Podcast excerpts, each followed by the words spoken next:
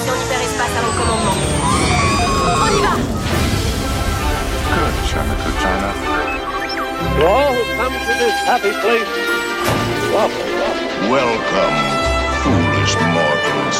Monsieur, dames, veuillez rester assis jusqu'à l'arrêt complet et attendre qu'on vous dise de descendre. This is Main Street, Main Street Station. Salut Olivier, comment tu vas? Mais écoute, ça va bien, hein, comme toutes les, tous les 15 jours. Voilà, c'est un petit rendez-vous euh, bimensuel et ça va toujours bien quand je te retrouve au micro. Oh, je sais que je te manque à chaque fois. T'as vu T'as vu.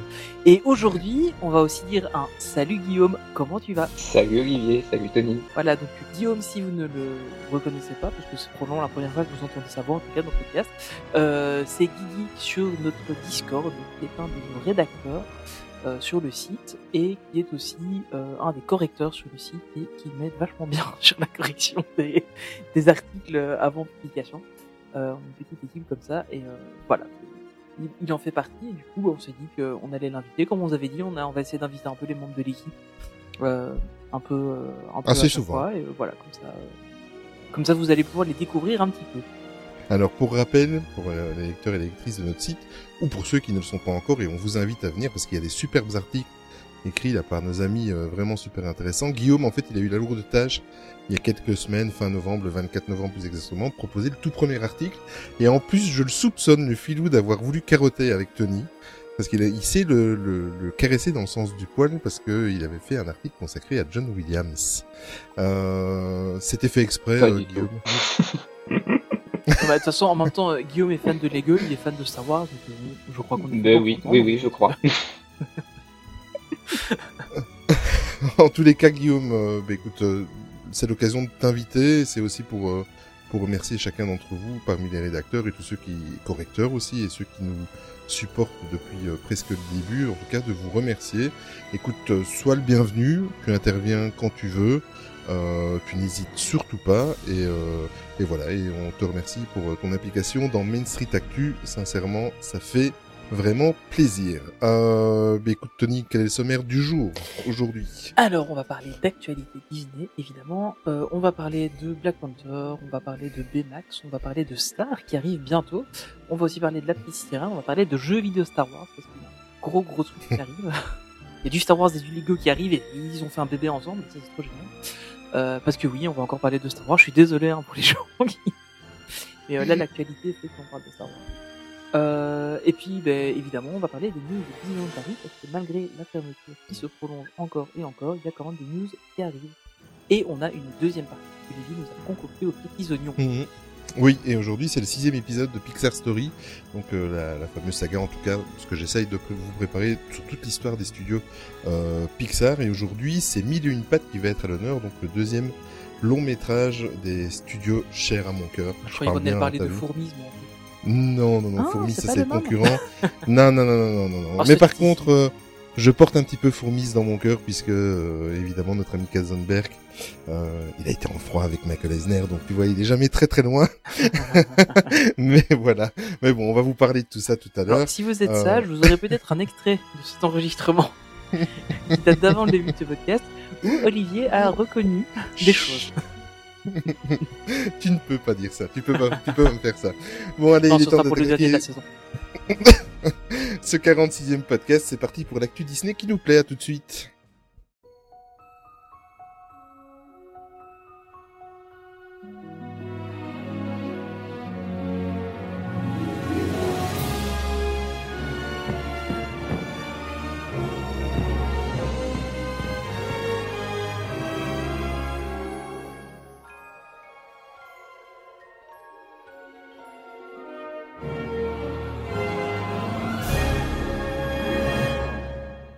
Eh bien, encore une fois, c'est moi qui vais m'y coller, mais euh, on va faire un petit hommage pour euh, pour débuter débuter l'émission.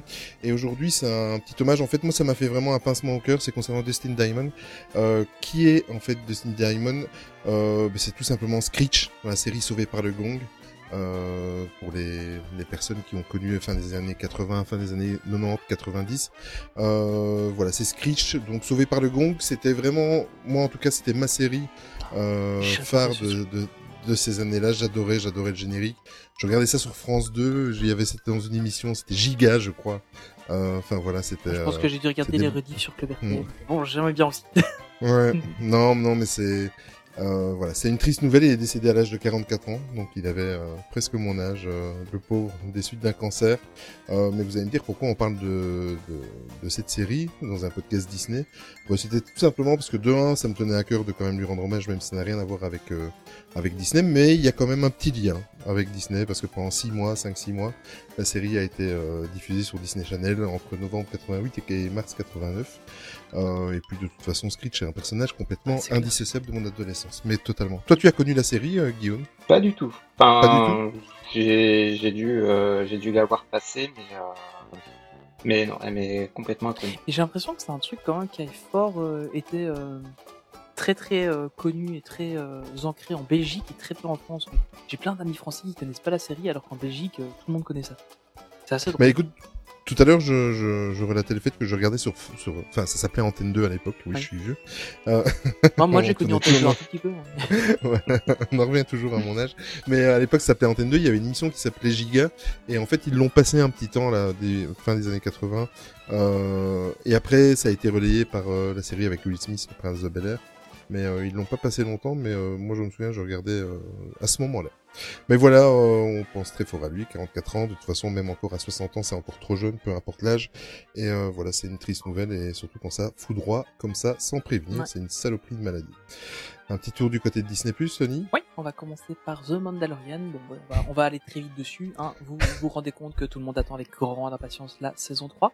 Et bien, on a des nouvelles sur la production vidéo. Donc, même, euh, donc, même si la news est relayée par plusieurs sites internet euh, dans, la, dans la Disney Sphere, hein, évidemment, euh, on ne peut pas passer à côté. Donc voilà, les premières prises de vue de la saison 3, normalement, devraient débuter le 5 avril prochain à Los Angeles, juste après la fin de la production de The Book of Boba Fett. Donc, c'est vraiment juste euh, après... euh, Enfin, comme ça avait été annoncé, hein, ils vont enchaîner les deux séries.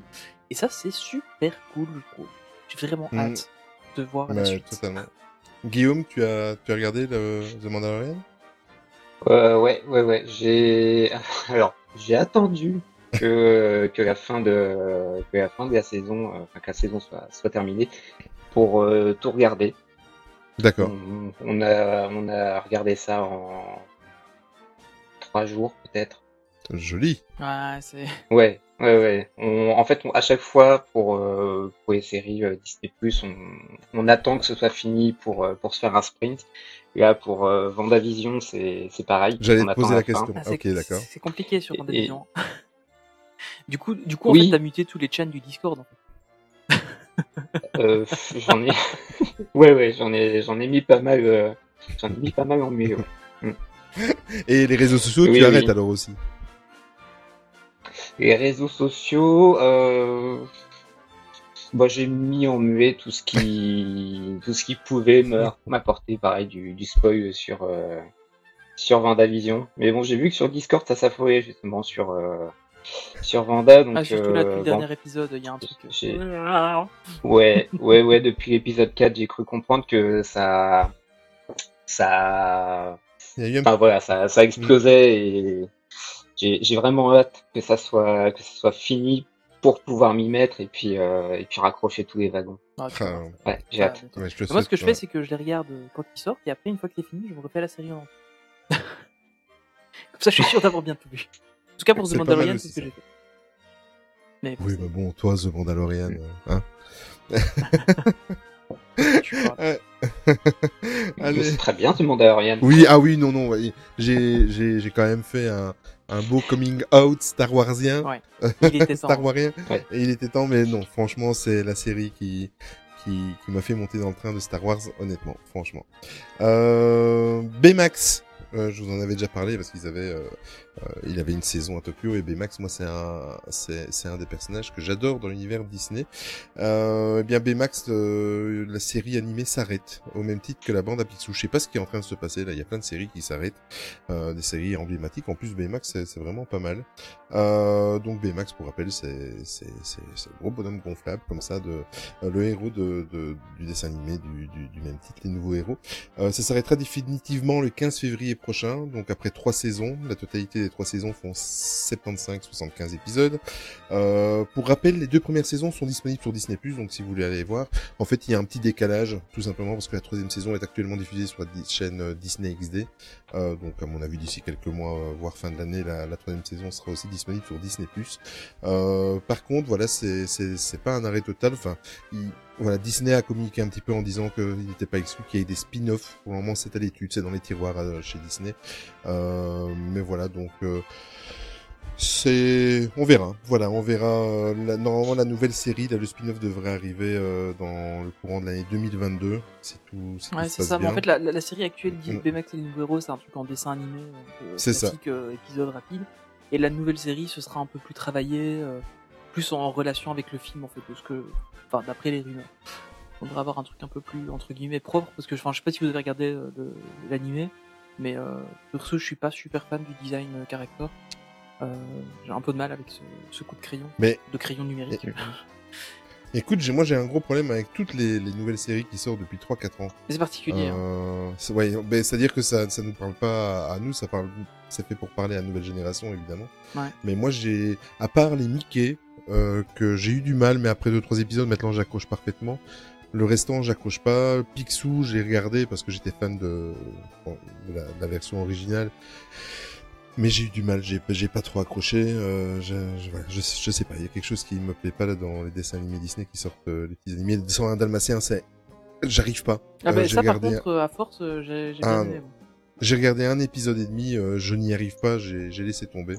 Ça, ça me rebute euh, le, le, design. Je, je, je suis un, je suis un vieux hein, moi, donc euh, voilà, ça me parle pas. toi, Guillaume, qui est un peu plus jeune que moi, est-ce que ça te dérange les, les coups de crayon comme ça, enfin la, la nouvelle version, les, les nouvelles versions d'animé, la nouvelle façon de dessiner? Bah, ça, ça dépend lesquels. Euh, alors, euh, la, la, bande à Picsou, euh, moi j'ai toujours été habitué à, ouais. à celui qui était sorti, le, le film qui était ouais. sorti dans les années 90, c'était. Euh, Avec la lampe magique? Oui, ouais. oui, la lampe au trésor, je crois. Et euh, j'ai toujours été habitué à celui-là. Alors, c'est vrai que quand j'ai vu les, les graphismes de, de, ce qui a été refait récemment, euh, ça ouais, choque un peu. Ça m'a choqué un peu. Alors du coup, je m'y suis pas pas vraiment mis. Euh, un jour, un jour peut-être.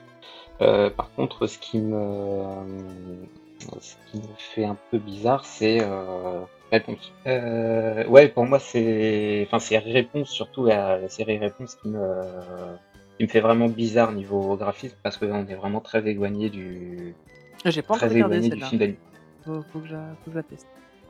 Ouais.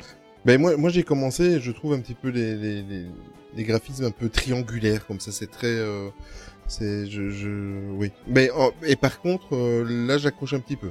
J'ai commencé, je crois que je dois être presque à la fin de la, la première saison, j'ai un peu mieux accroché. Mais euh, c'est parce que l'histoire et réponse me plaît, me, ça me plaît beaucoup. Mais euh, voilà. Mais c'est vrai qu'il faut s'y habituer. En tout cas, Ouais. J'espère pour les plus jeunes, enfin eux, ils n'auront connu que ça, on va dire. Il faudra qu'ils fassent des être vraiment passionnés et vouloir regarder les plus anciens, donc euh, c'est différent, mais voilà, on verra. Euh, toujours sur Disney mais là ça concerne les États-Unis, mais j'en parle parce que il y a déjà eu quelques fuites sur certains sites internet qui disent que ça ne va pas traîner euh, d'arriver chez nous. C'est la légende de Cendrillon. La légende de Cendrillon, en fait, c'est un téléfilm euh, mythique de la fin des années 90-90 euh, c'est avec Brandy et Whitney Houston. Donc euh, Brandy, euh, la chanteuse américaine, Whitney Houston, ben, on la présente plus, c'est même une légende. Euh, elle est plus de ce monde, voilà, malheureusement. Ça arrive le 12 février prochain sur Disney+. C'est vraiment un, un, téléfilm vraiment mythique. C'est vraiment le comment le téléfilm de Noël. Enfin, moi, c'est j'avais adoré quand j'avais vu.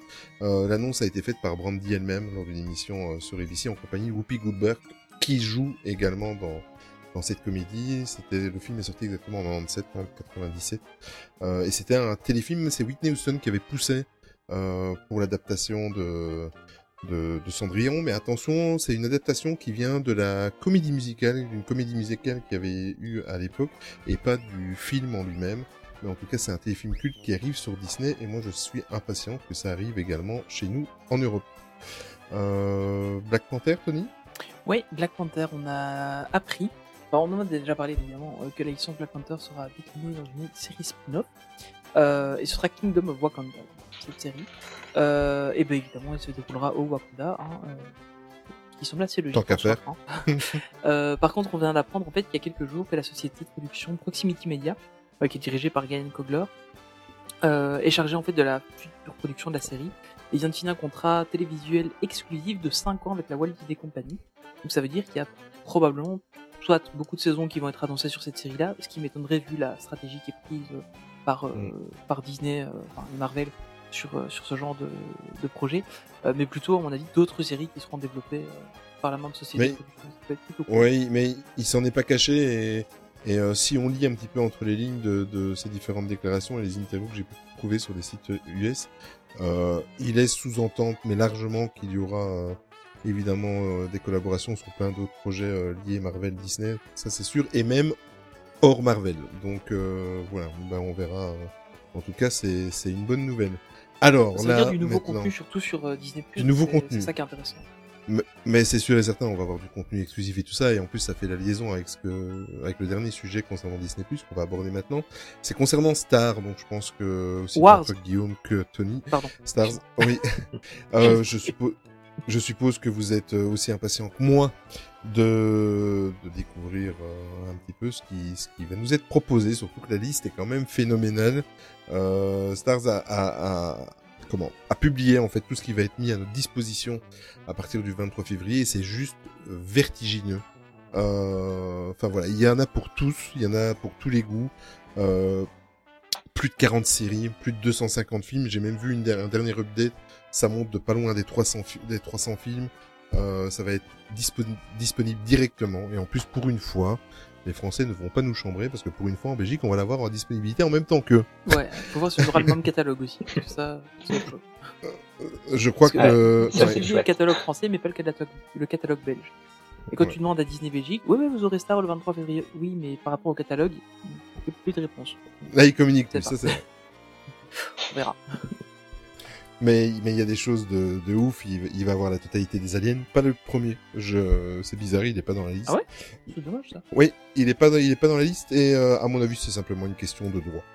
Euh, certainement une chaîne ou quoi où, où ils ont vendu les droits pendant mais ça va arriver à mon avis euh, j'ai confiance en eux ça c'est sûr pour rappel euh, oui il y aura aussi ah oui je vais continuer un petit peu il y aura du 24 heures chrono il y aura du Lost il y aura du euh, euh, Ghost Whisperer il y aura Desperate Housewives enfin, c'est un truc En fait, le euh, truc, c'est qu'il y a beaucoup de séries qui, pour l'instant, sont en grande partie sur Amazon Prime, euh, qui vont revenir, en fait, euh, Ouais. l'escarcelle de Disney, ça c'est plutôt cool. Euh, ça permettra de, peut-être, éventuellement, pour les gens qui ont un abonnement Prime, enfin, il y a personne qui a un abonnement Prime juste pour euh, regarder les trucs sur Prime, je pense, euh, mais, euh, mais du coup, ils pourront désinstaller l'application, l'application en moins, sauf pour regarder The Expense et The Boys. C'est trop génial. Mais c'est vrai qu'en plus, c'est vraiment du contenu bien adulte parce qu'il y a certaines Ouais, séries euh, euh, comme The Son of An- Anarchy euh, euh, que Ouais. je repousse depuis. Il a été disponible très rapidement sur Netflix. Je repousse à le regarder, à le regarder. Maintenant, ben, je vais l'avoir sur Disney donc euh, enfin via Stars. Donc euh, automatiquement, je vais. Bah, il y a va ça, il y m'inciter a, à le regarder il y a- plus. Lost, il y a, y a le, Ouais. comment, How I Met Your Mother, aussi assez sympa. Oui. En tout cas, sur les premières saisons, là, les dernières sont, sont moins bien. Les, premières saisons sont super cool. Mm. Euh, il y a euh, Modern Family qui va arriver aussi. Mm. Euh, je vous invite à le, je- sincèrement regarder cette série, c'est trop génial. Euh, c'est des petites vidéos de 20 minutes, c'est super drôle. Je pense que c'est une des séries sur lesquelles je me suis le plus marré. Encore une fois, ça c'est un truc qui était disponible encore euh, maintenant, qui est toujours disponible sur Netflix. J'attends de voir le 23 Mhm. février voir ce qui va se passer. Parce que Netflix n'a pas communiqué sur le fait que cette série-là sortirait, et tout comme euh, Prime n'a pas annoncé le retrait euh, des Desperate Housewives ou, ou des Aliens ou des choses comme ça. Donc euh, j'ai l'impression que ce sera disponible à plusieurs endroits en même temps. Et au final, c'est pas plus mal pour le, enfin, pour nous consommateurs. Je pense que ça peut être une, Mm. une bonne chose. quoi. On verra. Toi, Guillaume, il y a des... ça, te... Mhm. ça te hype Tu attends ça avec impatience? Oh oui, oh oui.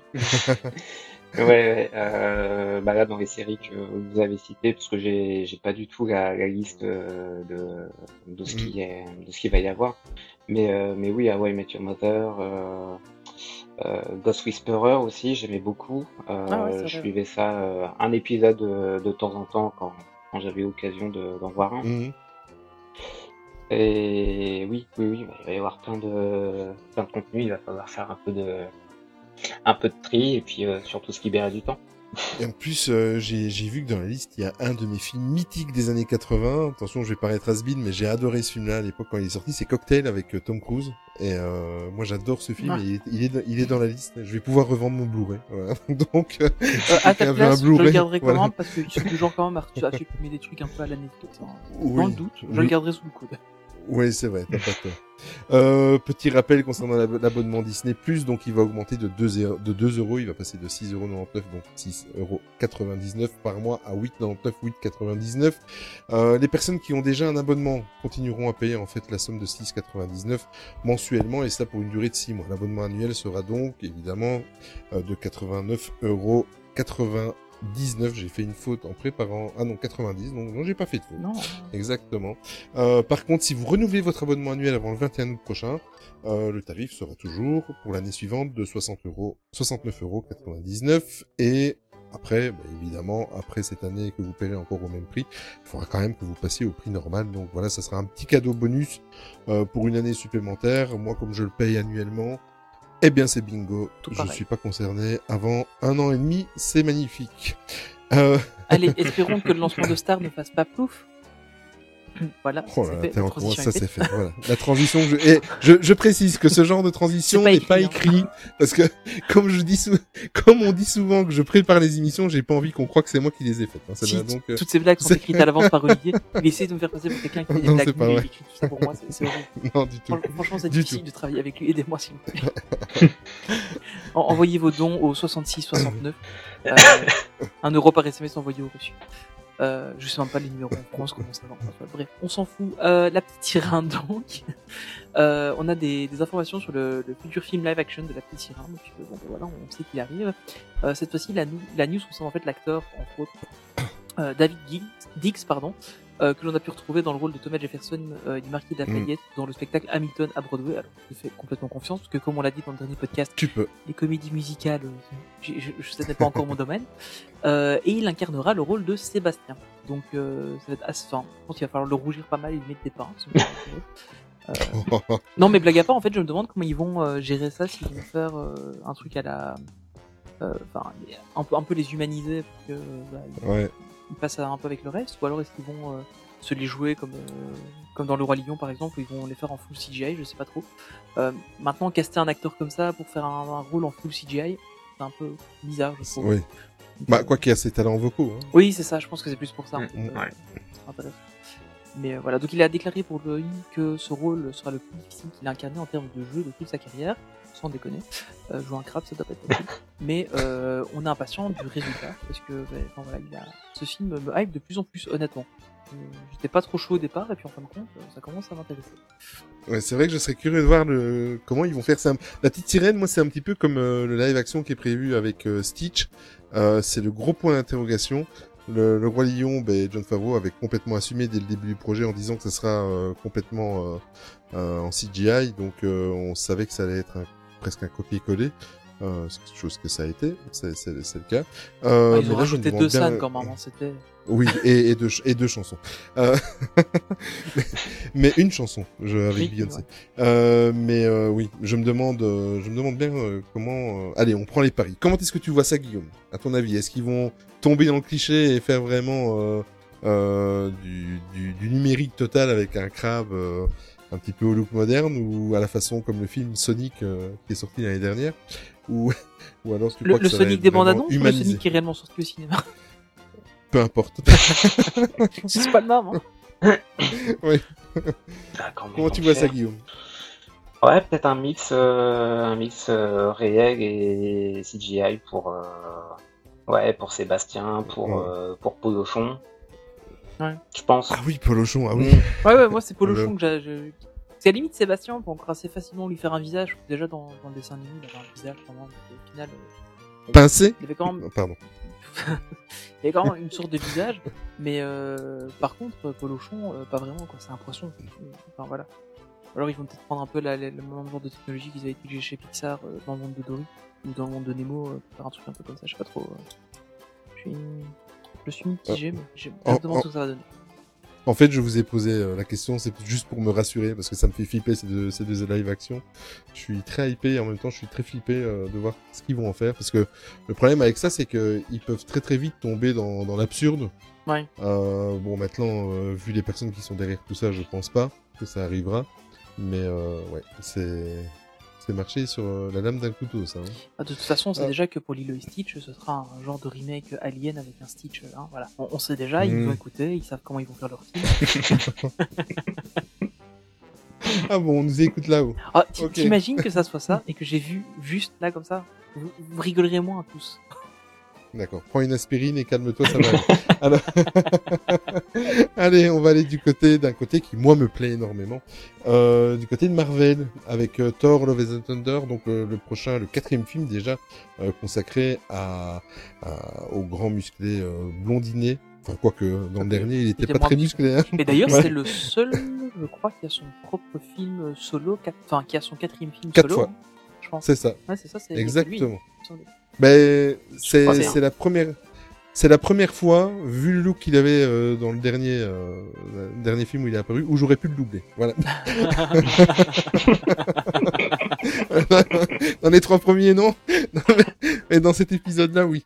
Euh, eh bien voilà, revenons un petit peu sérieusement. Donc ça y est, euh, avec toutes ces histoires de report de tournage et tout ça, enfin du positif. Ah, le tournage va commencer à débuter en fait cette semaine-ci en Australie et il y a eu des photos un petit peu partout sur les réseaux sociaux et beaucoup sur Instagram.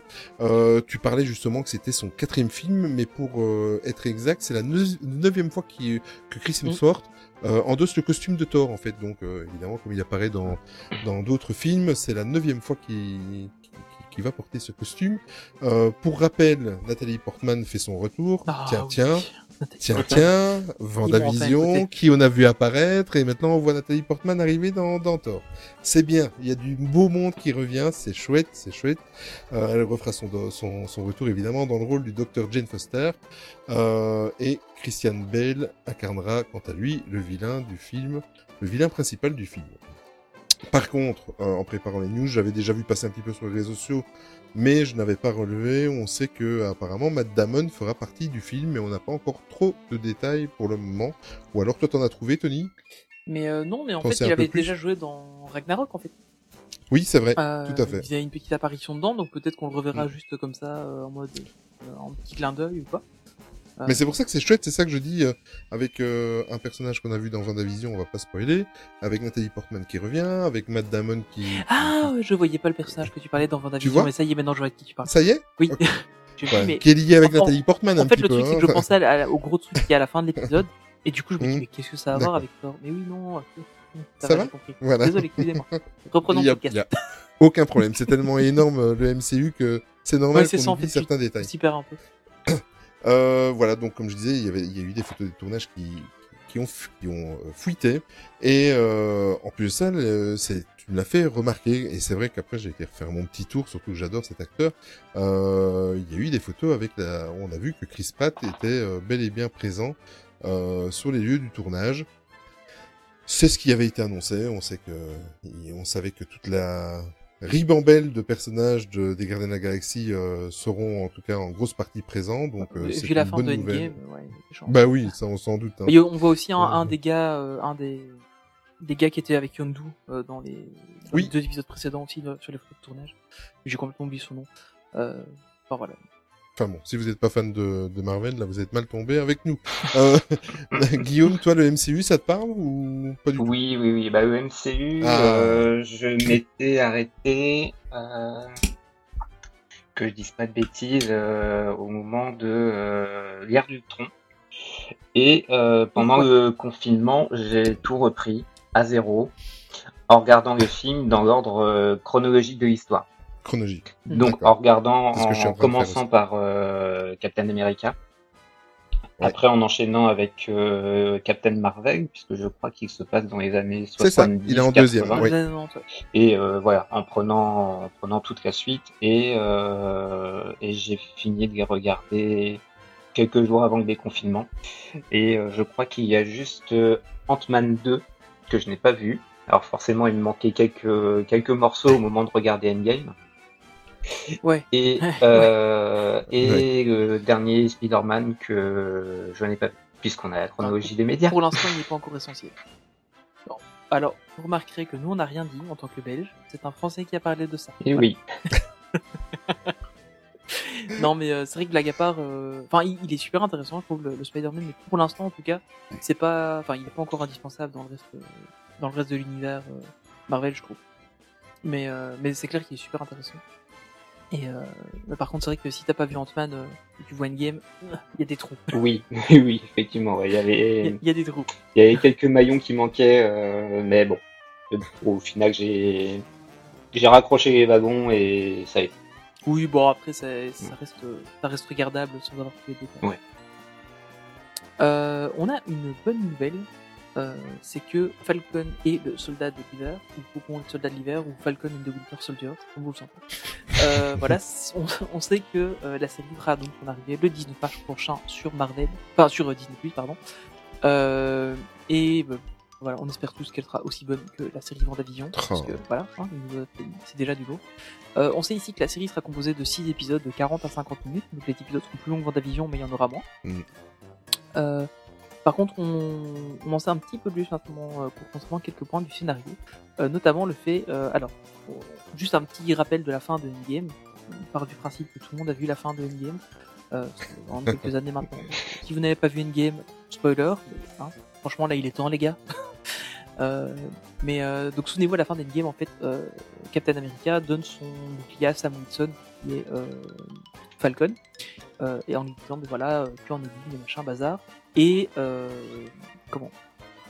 Et Bucky donc le soldat de l'hiver euh, marque son accord en disant ouais ouais c'est bon prends-le vas-y copain c'est bon euh, en, en gros c'est ça euh, et alors apparemment ici d'après une interview euh, d'Anthony Mackie donc qui joue euh, Sam Wilson qui joue donc Faucon euh, dans, dans la série euh, il a en fait été interviewé sur une émission de radio aux États-Unis. En fait, il a déclaré que euh, Sam ne se sentirait pas euh, digne de, de porter le bouclier. Bon, là, comme on l'a vu dans, dans le film déjà, et euh, que donc à la fin des six épisodes, en fait, on saurait en fait qui reprend réellement le flambeau de de Captain America, soit bien, Sam, soit euh, Bucky.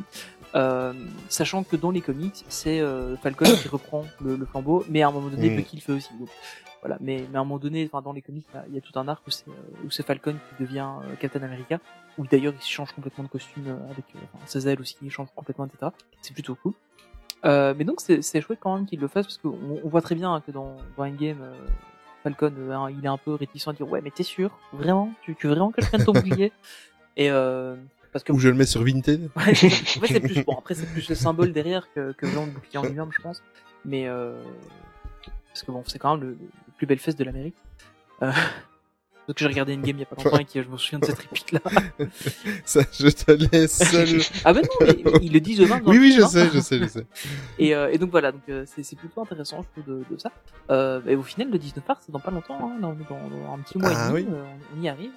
Donc bah, quasiment juste après la fin de Vendavision, ils vont enchaîner avec ça. Et, c'est plutôt. Ah, mais ça va se suivre. Ouais, hein. C'est la semaine d'après. Ouais, ça. c'est vraiment cool. Et en plus, ce qui est chouette, c'est que moi, ça me hype en fait. En fait, il y a deux choses qui me hype dans cette série. Euh, c'est le fait que ce sont deux personnages en fait on va dire euh, deux super héros secondaires Mhm. donc il y a- ils ont pas encore on n'a pas encore beaucoup travaillé sur eux Euh, pour rappel celui qui sait pas qui est le soldat de l'hiver euh, c'est l'ami d'enfance de Steve donc du Captain America qui se tue euh, sur le train dans Captain Oh, America ce voilà. spoiler Voilà. d'un film qui a 10 ans. c'est pas grave ben oui voilà donc euh, voilà euh, Mais qui mais revient. euh, mais qui revient mais euh, en fait ce personnage là moi il m'intrigue depuis depuis cette scène en fait euh, depuis euh, le premier Captain America et je suis impatient. La deuxième chose qui me hype, c'est quand Disney Plus a fait les annonces euh, à la mi-décembre, où ils ont passé un trailer de, de 2-3 minutes, et où on voit les combats aériens avec Falcon, Mhm. mais ça a l'air... J'espère que c'est pas juste... euh, Il y avait 20 secondes où c'était super et qu'ils nous les ont toutes montrées. Voilà. Comme souvent dans les bandes annonces, Ouais, mais euh, moi ça me hype à mort. Après, il y a, y a du budget quand même qui a été mis. hein. On, on le voit bien là sur Vendavision, on voit qu'il y a du budget sur les séries. Donc euh, je pense qu'il. En fait, j'ai vraiment l'impression, en tout cas, ça a été annoncé pour plusieurs séries, euh, notamment la, la série sur Falcon ou euh, euh, sur euh, Hawkeye, pardon, où à la base c'était Mm. censé être un film et puis ils ont adapté ça en série euh, pour entre guillemets sortir moins de films. J'ai l'impression qu'en fait, il y a plusieurs des séries qui, qui font, qui étaient un peu prévues pour être des films. Donc du coup, le budget initial Oui. était plus important. Et ce qui nous permet en fait d'avoir des séries de, de grande qualité quand même, même si c'est des séries courtes. Hein, on parle de 6 épisodes, sur Vendavision on parle de, de 9 à 10 épisodes, il y aurait, il y aurait potentiellement un dixième épisode. Euh, donc c'est des séries courtes, mais malgré tout, il y a quand même de l'argent derrière. Et, euh, et... Courte et d'une saison. Et d'une Oui, c'est saison. ça, c'est c'est d'une saison. Et en plus, mais il y a de l'argent derrière aussi. On n'est pas sur les séries, euh, pas de comparaison avec euh, le, le, le DCU, donc l'univers euh, de DC Comics, euh, où là, en fait, ils ont des séries. C'est qui, ça sont- qui sont- Superman, machin. On connaît. Euh, honnêtement, moi, je regarde. Les, les séries, je les aime bien chez eux. Par contre, les films, je les déteste. mais Les séries, je les trouve pas mal. Euh, et en fait, ils ont tout un, tout un univers de séries qu'ils ont appelé le Arrowverse, où en fait, tu t'avais Arrow qui était la première série, puis ils ont fait euh, Flash, euh, Legends of Tomorrow, euh, Batwoman, enfin Batgirl, je sais quoi, Supergirl. et euh, Supergirl, ouais. Et, euh, et en fait, l'univers de série est super cohérent, et c'est pas du tout raccroché aux films qui sortent au cinéma. Donc ça n'a aucun sens. Ça n'a vraiment aucun sens. Alors qu'ici, mais justement, Marvel nous fait un truc. Au début, les séries, ils avaient un peu du mal. hein. On se rappelle quand même de Agent of Shield, qui est une série que moi j'ai bien aimée, mais qui a pas super marché. Euh, de l'agent Carter, qui était sympa, mais qui a pas non plus super Deux marché. saisons. Ouais. Euh, et là maintenant ils nous sortent un truc avec du super lourd quoi. Enfin ils, ils viennent nous taper. euh, des- Enfin ils arrivent, ils mettent le chèque sur la table. Ils disent, bon voilà vous aurez une série Vendavision et vous avez, ça va vous éclater la rétine quoi. Et, euh, et, et j'ai l'impression que les autres séries qui, qui ont été annoncées sont un peu dans, dans la même veine euh, où c'est vraiment du budget de film qui est foutu dans une série quoi. Et ça je trouve ça génial.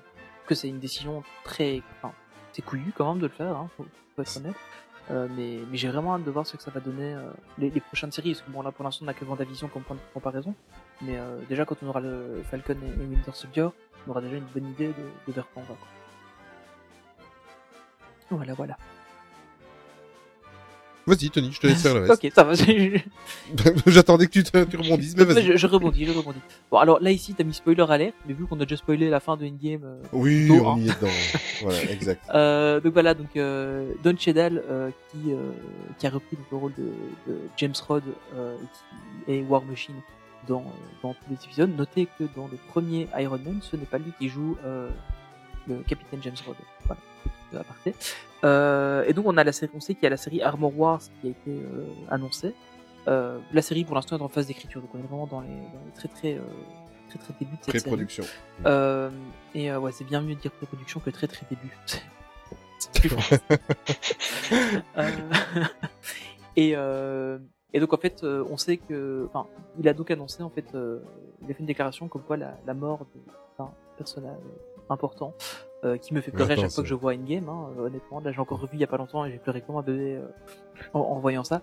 Euh, donc d'après lui, en fait, la mort de Tony Stark aura un rôle hyper important dans la série. Euh, ben, en même temps, voilà, parce qu'on sait que euh, il y a la série euh, Iron Heart qui va aussi arriver euh, un peu plus tard, donc euh, avec Riri Williams, euh, qui reprendra plus ou moins le rôle de d'Iron Man. Euh, on sait aussi qu'il y a euh, le petit garçon qui était dans Iron Man 3 qui potentiellement pourrait euh, aussi reprendre un rôle de, je crois que c'était Iron Boy. Donc potentiellement il pourrait reprendre ce rôle-là et devenir théoriquement Kang le Conquérant à, à terme, vu que c'est quand même une grosse rumeur comme Kang comme grand méchant pour euh, la suite du MCU. Euh, et donc, euh, dans, qu'avoir dans cette série sur War Machine d'a- d'avoir beaucoup d'intégration avec, avec Tony Stark, enfin, je trouve ça super intéressant. Donc euh, voilà, j'espère qu'on en apprendra un peu plus. Ce qui serait intéressant serait d'avoir des flashbacks avec, avec Tony Stark, où on voit un peu plus aussi la création et l'amélioration des armures de War Machine, parce que entre les premières qu'on a vues et puis euh, la dernière qu'on voit dans Endgame, au final, Qu'est-ce que tu ne ferais pas pour revoir Tony Stark Mais c'est clair, Hein? C'est mon préféré.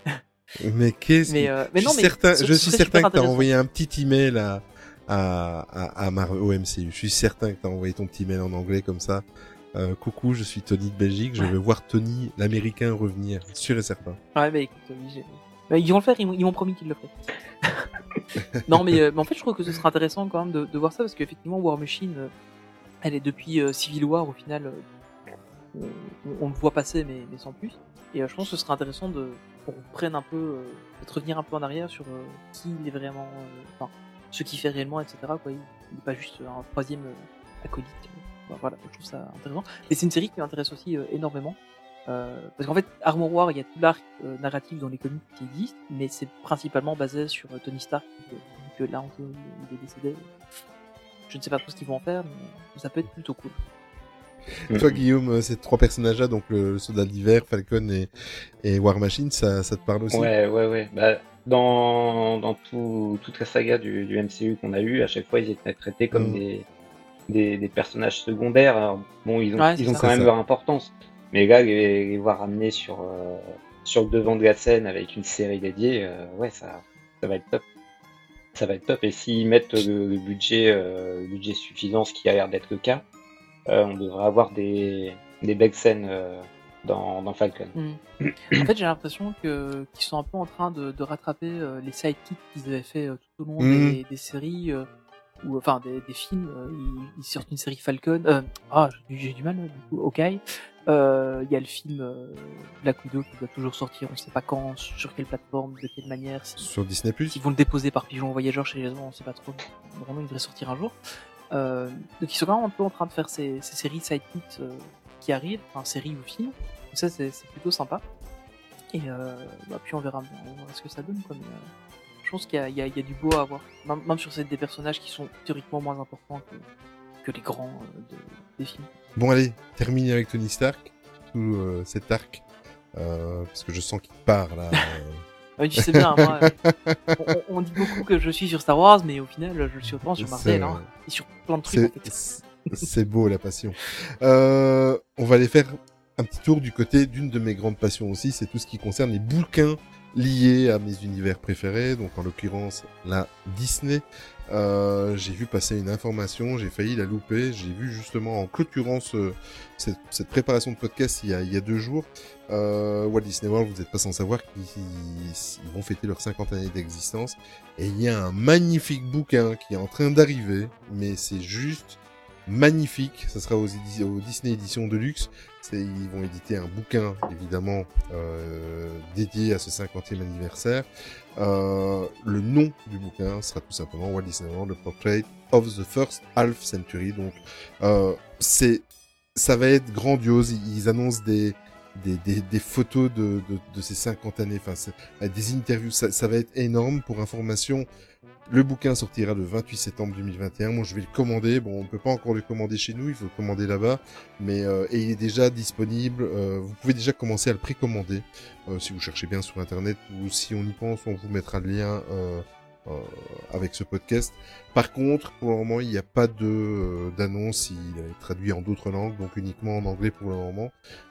Aucune annonce concernant une version francophone, évidemment, mais euh, ça va être magnifique. J'ai vu les premiers euh, les premiers dessins et tout ça, ça, ça va être beau. euh, splendide. Ouais, non, non, franchement. euh, et moi, vu que c'est mon parc préféré, voilà, donc euh, euh, je vais me, je vais euh, pas traîner à le précommander.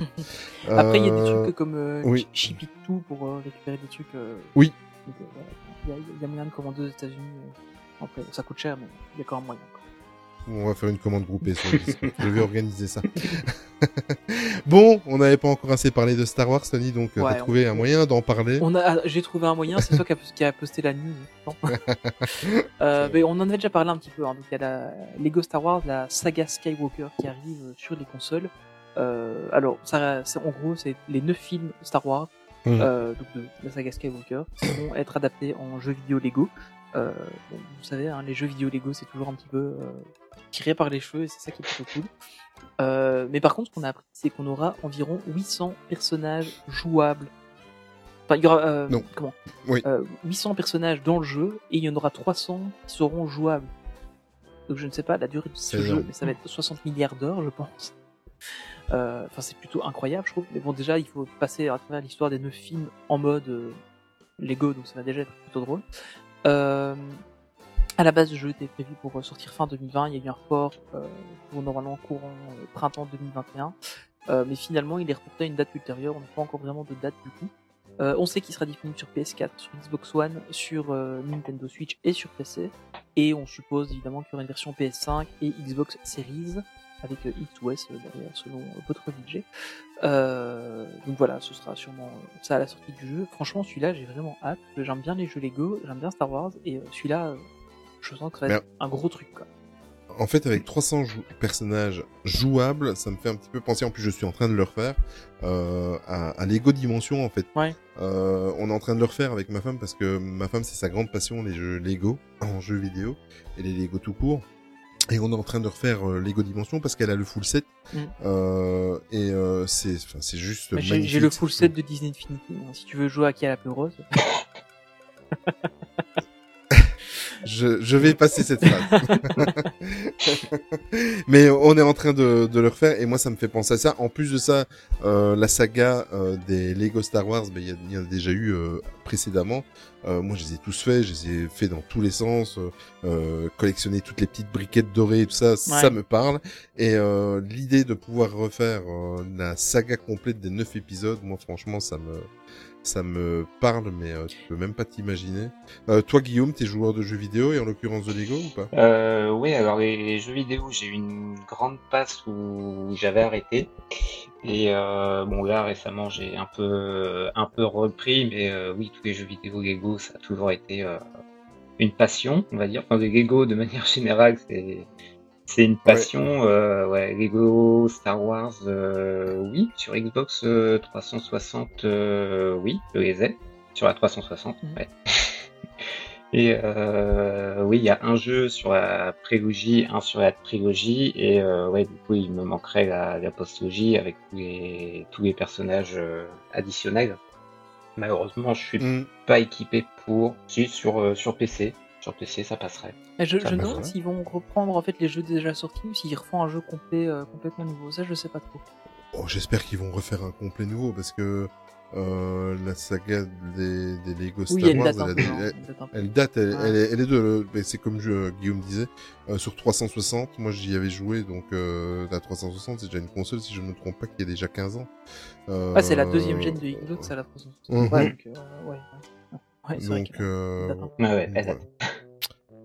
Bon, la partie suivante, c'est concernant à Walt Disney World. Là, je me, je m'octroie le micro, hein, Tony. euh, Non, mais je t'en Tony. prie, écoute. euh, Voilà, c'est c'est mon parc. C'est que je suis pas prêt de voir parce qu'à mon avis, euh, on n'a pas prêt de, on n'est pas prêt de faire des déplacements, allez. mais c'est mon parc. Voilà. Croisons les doigts. Oui, allez, on croise les doigts.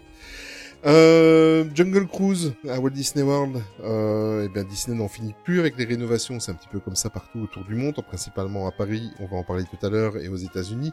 Ils profitent de, de, de certaines fermetures ou presque pour pouvoir euh, continuer les réhabilitations, d'autant que nous, on prépare le 30e anniversaire du parc à Paris, et à Walt Disney World, ils préparent le 50e anniversaire. Donc après Splash Mountain, qui va avoir sa version de la princesse et la grenouille, on en a déjà parlé, c'est autour d'une autre attraction emblématique des parcs Disney qui va avoir droit à sa mise à jour, donc évidemment Jungle Cruise. Donc euh, il proposera prochainement de nouvelles aventures, et euh, se voudra, d'après le communiqué, plus inclusive et prônera euh, les valeurs de la diversité du monde qui nous entoure. C'est beau quand même. beau. Disney, quand il décide de faire des Ouais, communiqués de presse, C'est surtout qu'ils ont pas envie de se dire quoi. Ah, vous avez une attraction raciste encore. encore, voilà, Ouais, on l'a fait dans les années 60, les gars. Enfin, 70 du coup. Non, non, ils savent tourner les choses. Hein. Franchement, moi, quand je, C'est- c'est je bien, me c'est régale de leur communiquer. Ouais. Euh, et en plus de ça, quand souvent les communiqués de Walt Disney World, bah, évidemment, je les lis en anglais. Donc il faut que je m'y reprenne à deux fois parce que des fois, je, des fois, je trouve que c'est, euh, ils, ils survolent tout le monde. Euh, au moins- alors, où- À la différence Oui. d'autres parcs dans le monde, on ne dira pas de nom, eux ils communiquent. c'est vrai. Tu as raison. C'est vrai. Oh là là, je sens la petite pique. Je vois vers quoi tu veux aller. Je vois pas du tout. Euh, Pour rappel, la première version de la Jungle Cruise euh, date de 1955, donc dans le parc en Californie, donc dès l'ouverture. Euh, chose importante parce que l'attraction est aussi disponible à Hong Kong et à Tokyo. Il y a seulement les deux versions américaines, donc en Californie et en Floride, qui auront droit à ces modifications. Hong Kong et Tokyo, bah, il les laissera, hein, il les laisse. Euh, et euh, évidemment, l'équipe euh, des Imagineers sont sur le coup et ils vont prochainement inviter euh, tous les cast members, les, les fameux skippers de, de l'attraction. Donc ils vont les inviter, que ce soit ceux de Floride ou de Californie, pour leur donner des informations en avant-première, parce qu'on sait très bien, on en a déjà parlé dans le podcast par le passé, cette attraction-là, euh, elle est, si vous, vous pouvez la faire, même si vous n'êtes pas, euh, vous parlez pas l'anglais. Par contre, vous loupez la 50% de l'attraction parce que le Skippers euh, met vraiment l'ambiance et vous met vraiment euh, euh, dans dans l'attraction, mais à 100% dans l'immersion, de par la façon dont il s'exprime, de par son humour. Voilà, donc si vous tombez sur un mauvais Skippers, vous aurez une mauvaise expérience. Donc il les invite vraiment en avant-première, il les implique pour leur montrer euh, les changements qu'il va y avoir. Donc, euh, donc ce qui veut dire, s'il y a des cast members qui sont invités pour aller voir les avant-premières, on aura des fuites sur les réseaux sociaux quoi qu'il arrive, donc euh, il suffit juste d'attendre. Petit rappel, parce que ça c'est, moi j'attendais évidemment grandement ce film, le film qui était consacré à la Jungle Cruise, euh, qui devait sortir en juillet dernier, euh, est toujours prévu pour une sortie en juillet de cette année-ci. Euh, je sais pas, j'y crois pas trop, je crois que ça va devenir un contenu Disney Plus pour moi, mais ce n'est que, ça n'engage que moi.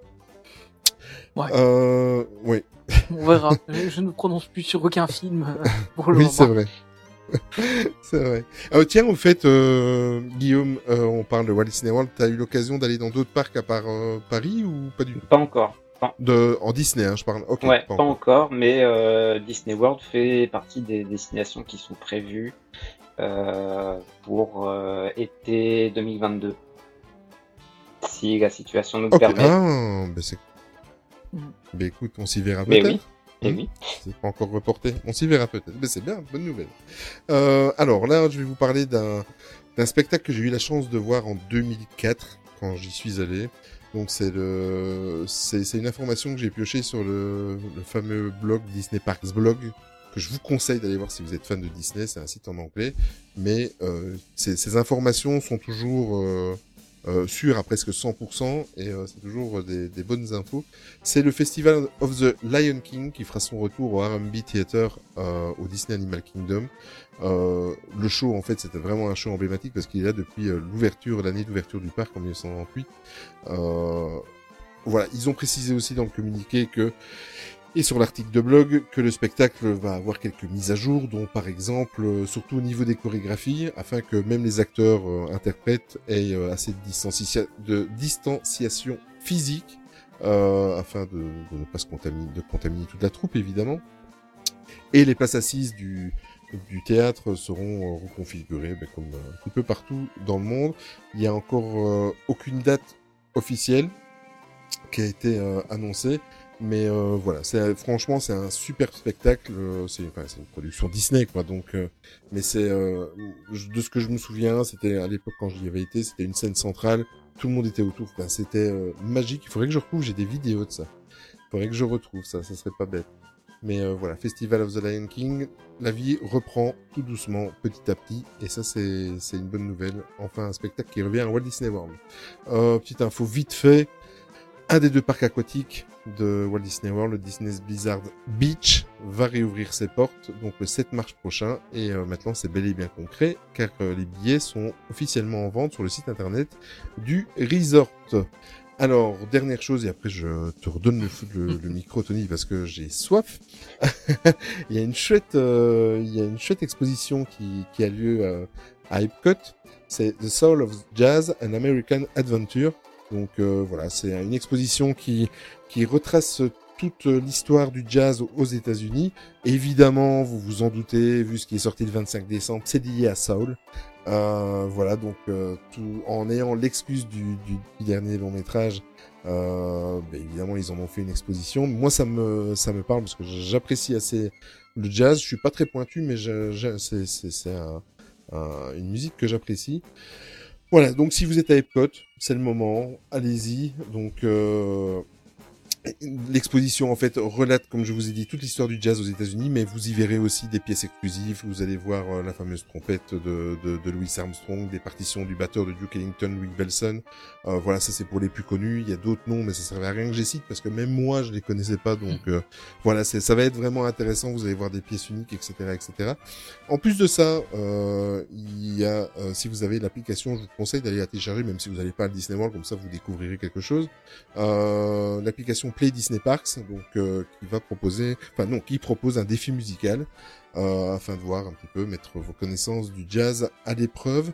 Euh, cette application, en fait, ça permet, il y a, y a plein de choses, il y a des jeux interactifs dans les files d'attente et tout ça. C'est sincèrement, allez, allez, allez y jeter un coup d'œil. Évidemment, vous pouvez pas y jouer puisque euh, vous n'êtes pas dans le parc, vous n'êtes pas localisé dans le parc. Euh, et alors, il y a la boutique Art of Disney qui propose plein de produits dérivés du film Soul. J'ai été voir quelques photos et euh, Ça donne envie de faire une commande groupée, comme j'ai dit tout à l'heure. euh, petite cerise sur le gâteau, euh, évidemment, c'est Walt Disney Imagineering qui s'est occupé de la création du musée éphémère. Donc, euh, allez-y, c'est du 100% qualité. Vous pouvez fermer les yeux, y aller, mais euh, les yeux fermés, c'est voilà, c'est euh, c'est du tapis rouge, c'est du velours. Allez-y. On revient un petit peu à Disneyland Paris, Tony. Ouais, on va revenir chez nous. On a eu quelques news euh, qui sont passées. On va euh, passer dessus assez vite parce qu'au final, c'est des trucs. euh, voilà, il n'y a pas grand-chose. Le Standby Pass, donc c'était ce, cette file d'attente virtuelle qui avait été. La testée. bonne nouvelle. Bah, au final, bon, faut, faut voir à l'usage j'ai jamais eu l'occasion de la tester. Donc c'était une file d'a- d'attente qui avait été testée euh, pendant les deux premiers confinements, principalement sur Crush Coaster. Disneyland Paris ne l'avait jamais testé non plus. et, euh, et donc en fait, euh, elle revient et cette fois-ci sur beaucoup d'attractions. Donc en théorie à la réouverture du parc. Euh, donc en fait déjà là maintenant sur l'application vous voyez les attractions qui sont stand-by pass. Donc on a euh, Dumbo, Peter Pan's Flight, euh, Big Thunder Mountain, Buzz Lightyear, euh, enfin Buzz Lightyear Laser Blast, euh, Star Tours, Autoplane, Indiana Jones et le Temple du Péril, Tower of Terror, Ratatouille, l'aventure totalement préférée euh, Crush Coaster et les tapis volants d'Aladin parce que c'est bien connu qu'il y a beaucoup de monde aux tapis volants d'Aladin parce que c'est la meilleure attraction du resort. Euh, donc voilà, au final l'idée de cette euh, de cette application c'est un peu comme un fast-pass sauf que vous, en gros vous réservez euh, un créneau sur l'application euh, et vous ne faites pas la file en fait euh, du tout dans d'attente. euh, vous vous présentez à ce moment-là et en théorie une fois que vous vous présentez vous faites l'attraction à peu près directement, ce qui n'a pas du tout été le cas pendant les premiers tests à Crush Coaster. Vous faisiez quand même à peu près une heure de file après avoir fait la file virtuellement. Donc, voilà. C'était pas une grande réussite. Mais, euh, mais en fait, le concept fonctionne bien dans plein de parcs. Euh, je crois que c'est au parc Astérix où ils ont ça aussi, euh, où ça marche pas trop mal. J'ai vu des, des vidéos de, de personnes qui l'avaient fait, euh, où ça marchait pas trop mal. Donc je comprends pas trop comment ça, enfin, pourquoi ça marche pas Disneyland Paris. Je pense qu'il y a le fait aussi, c'est que bah évidemment, euh, il y a pas forcément de gens qui sont beaucoup habitués à ça. Euh, parce qu'encore une fois, c'est un truc où ils communiquent à moitié dessus. euh, Enfin, faudra voir à la, faudra voir à la plus vite que moi. ouais, c'est ça. Faudra voir à la, à la réouverture du parc, mais, mais pour l'instant, en tout cas, euh, la communication, c'est pas ça, c'est plus parce qu'on l'a vu dans l'application un peu par hasard. Euh, et, et encore une fois, bah, ça va pénaliser les gens qui n'ont pas de smartphone. Il y en a de moins en moins, hein, on, s'en doute bien. Mais, euh, mais voilà, euh, papy et mamie qui vont avec leurs petits-enfants à Disneyland Paris, les petits-enfants n'ont pas encore de smartphone, et papy et mamie n'en ont pas, bah, en fait, il y a des périodes où ils pourront même pas aller faire l'attraction parce que euh, bah, c'est des périodes où il faut avoir Oh. fait le stand-by. Tu te trompes, ils ont annoncé un 3615 sur Minitel. Il faut déjà avoir ton Minitel sous le bras pour aller dans le parc. Ah oui, mais non, ils vont mettre des bornes près des attractions Ah avec les Minitel. euh. Mais, euh, mais en fait, voilà, donc je, personnellement, je trouve que l'idée est intéressante. Euh, une- au final, c'est une évolution du fast-pass. Euh, maintenant, je sais pas si. En fait, je pense que avoir un- une réservation de fast-pass à distance me paraîtrait plus pertinente que ce truc-là. En tout cas, dans les premiers tests qu'ils ont fait. Maintenant, encore une fois, je l'ai pas testé personnellement. Mais euh, voilà, faut, faut voir ce que ça donne. Parce qu'en fait, au final, c'est vraiment euh, pendant certaines heures, en gros les heures de grosse affluence, euh, vous ne pouvez accéder à l'attraction que si vous avez un ticket stand-by pass. Enfin, un ticket virtuel stand-by pass. Donc ça, il, faut, aussi prendre en compte que vous avez une batterie de téléphone qui peut être déchargée. hein. Il, y a, ça aussi à prendre en compte. Enfin perso quand je vais sur le parc, mon téléphone il fait une demi-journée parce que je fais des photos avec machin, etc. Euh, et euh, donc du coup ça peut, ça peut être vite gênant à terme, mais euh, on verra ce que, ce que ça peut donner. Je sais pas toi Guillaume si t'avais eu l'occasion de, de le tester éventuellement, le, le stand bypass. Euh, Non, non, non, je l'ai pas testé. Euh, par contre, je ne me, je ne me rappelle Oh, plus euh, quand est-ce qu'il est arrivé. Euh, parce c'était au, au- Entre les deux ouais, confinements. c'était entre les deux confinements à la réouverture en fait. Ils avaient fait ça, quelques... ils avaient fait le test un petit moment. Ah d'accord, parce que nos, et, et en fait, ouais. Oui. Euh, parce qu'en fait nos, passes annuels ils se sont terminés euh, fin février 2020 et euh, Ah ouais du coup. ouais. et bah, après deux semaines après on a eu le, le confinement donc euh, bah, on, on les a jamais renouvelés donc on n'a jamais testé Mm. euh, ces, ces fameux euh, ces fameux stand-by pass. Ouais, je suis, je suis assez curieux. J'ai, en fait, j'ai pas, enfin, à part quelques, quelques personnes qui sont sur les parcs, genre euh, des, des trucs comme ça, qui- sont tout le temps sur les parcs, j'ai pas encore eu beaucoup de euh, de retours de gens, euh, enfin, de gens que je connais personnellement qui ont eu l'occasion de le faire, en fait. Euh, même des gens que je connais qui vont souvent sur les parcs, euh, j'ai peu de retours, donc, j'attends de voir, mais bon, voilà. Ouais. On verra ce que ça On verra. Euh, bah, quelques annulations, euh, malheureusement, on s'en doutait. Hein. La Disney, Disneyland Paris Magical Pride, qui devait avoir lieu normalement le 12 juin, a été annulée. Euh, pour rappel, c'est la fête de la diversité, etc., euh, qui se passe au Walt Disney Studio, euh, qui est une belle grosse soirée, euh, bien sympa. Enfin, que j'ai jamais eu l'occasion de faire, mais qui a l'air super sympa. Et Elle devait pas se dérouler dans le parc de au Magic Kingdom cette année C'est vrai que cette année, je crois que. Il je, crois- me demande si déjà l'année passée, c'est peut-être. Mais oui, si, si. euh, déjà l'année Si, passée. hein. C'était l'année passée en fait. Elle devait se faire euh, dans l'autre part parce qu'il y avait Mika qui était censé venir. Et euh, on avait exact. voulu réserver nos places pour y aller parce qu'il y avait Mika et qu'on adore Mika. Mais euh, malheureusement, bah, ça s'est pas fait. Étant donné qu'il y a un espèce de petit virus, je sais pas si vous avez entendu parler. Et euh, en fait, c'est à cause de ça qu'il y a plein d'annulations. Et, euh, et l'année passée, on voulait faire Electroland aussi qu'on n'a pas pu faire et qu'on ne fera du coup pas cette année qui a été aussi annulé. Et là, qui lui par contre jouait bien au Walt Disney Studio euh, du 2 au 4 juillet prochain, qu'ils avaient vraiment étendu. Euh, enfin, voilà, déjà, déjà les années précédentes, ils avaient étendu euh, des, des soirées euh, Electroland parce qu'il y avait beaucoup de monde qui allait et euh, voilà. malheureusement, bah, ces soirées sont annulées. Je pense qu'il faut pas trop se faire d'illusions. On va pas avoir beaucoup de soirées à Disneyland, je pense, euh, avant 2022. Je crois que Halloween, euh, machin, etc. je pense que c'est un peu mort. Maintenant, on verra euh, ce que ça peut donner. J'y crois pas trop. Euh, autre euh, annulation, si on peut parler ainsi, c'est Val d'Europe, donc le centre commercial qui se trouve à quelques encablures de Paris, qui est assez énorme. À partir donc du 31 janvier, il a fermé en fait depuis le 31 janvier, puisque le gouvernement français a décidé de fermer tous les espaces euh, commerciaux non alimentaires de plus de 20 000 m2. Étant donné la taille de ce truc, ça m'étonne pas qu'il soit fermé. Euh, par contre, le, la pharmacie qui se trouve dedans et le Auchan sont toujours ouverts. Et la Vallée Village qui est juste en face, qui est un, un espèce de, de, de village outlet, euh, comme, il y a les MacArthur ou les trucs comme ça, euh, lui est toujours ouvert par contre, parce qu'il fait moins de 20 000 m2, donc c'est assez connu. Euh, parce qu'en fait, il porte pas le même nom, alors qu'au final, c'est le même promoteur qui gère tout, et ça, c'est assez drôle. Mais il est un peu en extérieur aussi. Il, il est en extérieur, tout à fait. Là, c'est des petites boutiques qui sont dans une petite Ouais. rue, que l'autre, c'est vraiment un centre commercial fermé. Bon, après, honnêtement, pour avoir vu des images du centre commercial, je trouve ça pas mal que ce soit fermé. Parce qu'à mon avis, ça doit être un de contamination euh, non négligeable, ce genre de commercial. Euh, on va faire un point aussi sur les rénovations de Disneyland Paris, euh, parce qu'il y en a quand même pas mal euh, qui sont en cours, qui sont terminées, qui sont prévues, etc. Voilà, on va, on va passer dessus. Euh, la première, évidemment, c'est le château de la Belle au dormant, euh, qui est la rénovation qu'on attend le plus. hein. Euh, Enfin, je sais pas si vous avez fait récemment, enfin avant la Ouais. du parc, vous avez fait une photo en zoomant sur les toits du château, mais c'est horrible. Hein. Les feux d'artifice, détruisent complètement le truc. C'est vraiment, vraiment très très amoché. Mais t'as la même chose, mais là il n'y a pas de feu d'artifice, c'est au Planet Hollywood et là t'as même pas besoin de zoomer. Oui, c'est ça. Bon, le Planet Hollywood, c'est juste qu'il est à l'abandon depuis euh, je sais pas combien de temps. Mais, euh, mais donc voilà, donc euh, le, le- Tu sais que quand je vais au Planet Hollywood, les dernières fois que je suis arrivé, je frappais à la porte, je faisais toc toc comme ça, tu vois, parce que je savais même pas s'il y avait encore quelqu'un à l'intérieur. tu vois. Ouais, non, mais honnêtement, bah déjà la boutique en bas qui était fermée et tout. euh, Enfin, Planet Hollywood, je crois que ça va faire euh, aller facilement 7 ans que je suis même plus rentré dedans, quoi. Alors qu'au final, euh, le- leur carte est assez intéressante, mais c'est vrai qu'on ne peut pas forcément aller là-bas. Euh, Désolé. Ouais. Euh, donc du coup, le château de la Belle au Bois dormant en rénovation pour les 30 ans du parc, hein, en théorie. Euh, ils nous ont annoncé évidemment qu'on aurait une magnifique bâche thématisée, comme ils ont fait euh, d'ailleurs sur pas mal de bâtiments de Main Street et aussi pour la rénovation de euh, Phantom Manor. Mais au final, vu toutes les fermetures du parc, ils auront peut-être pas besoin d'utiliser la bâche, hein on ne sait jamais.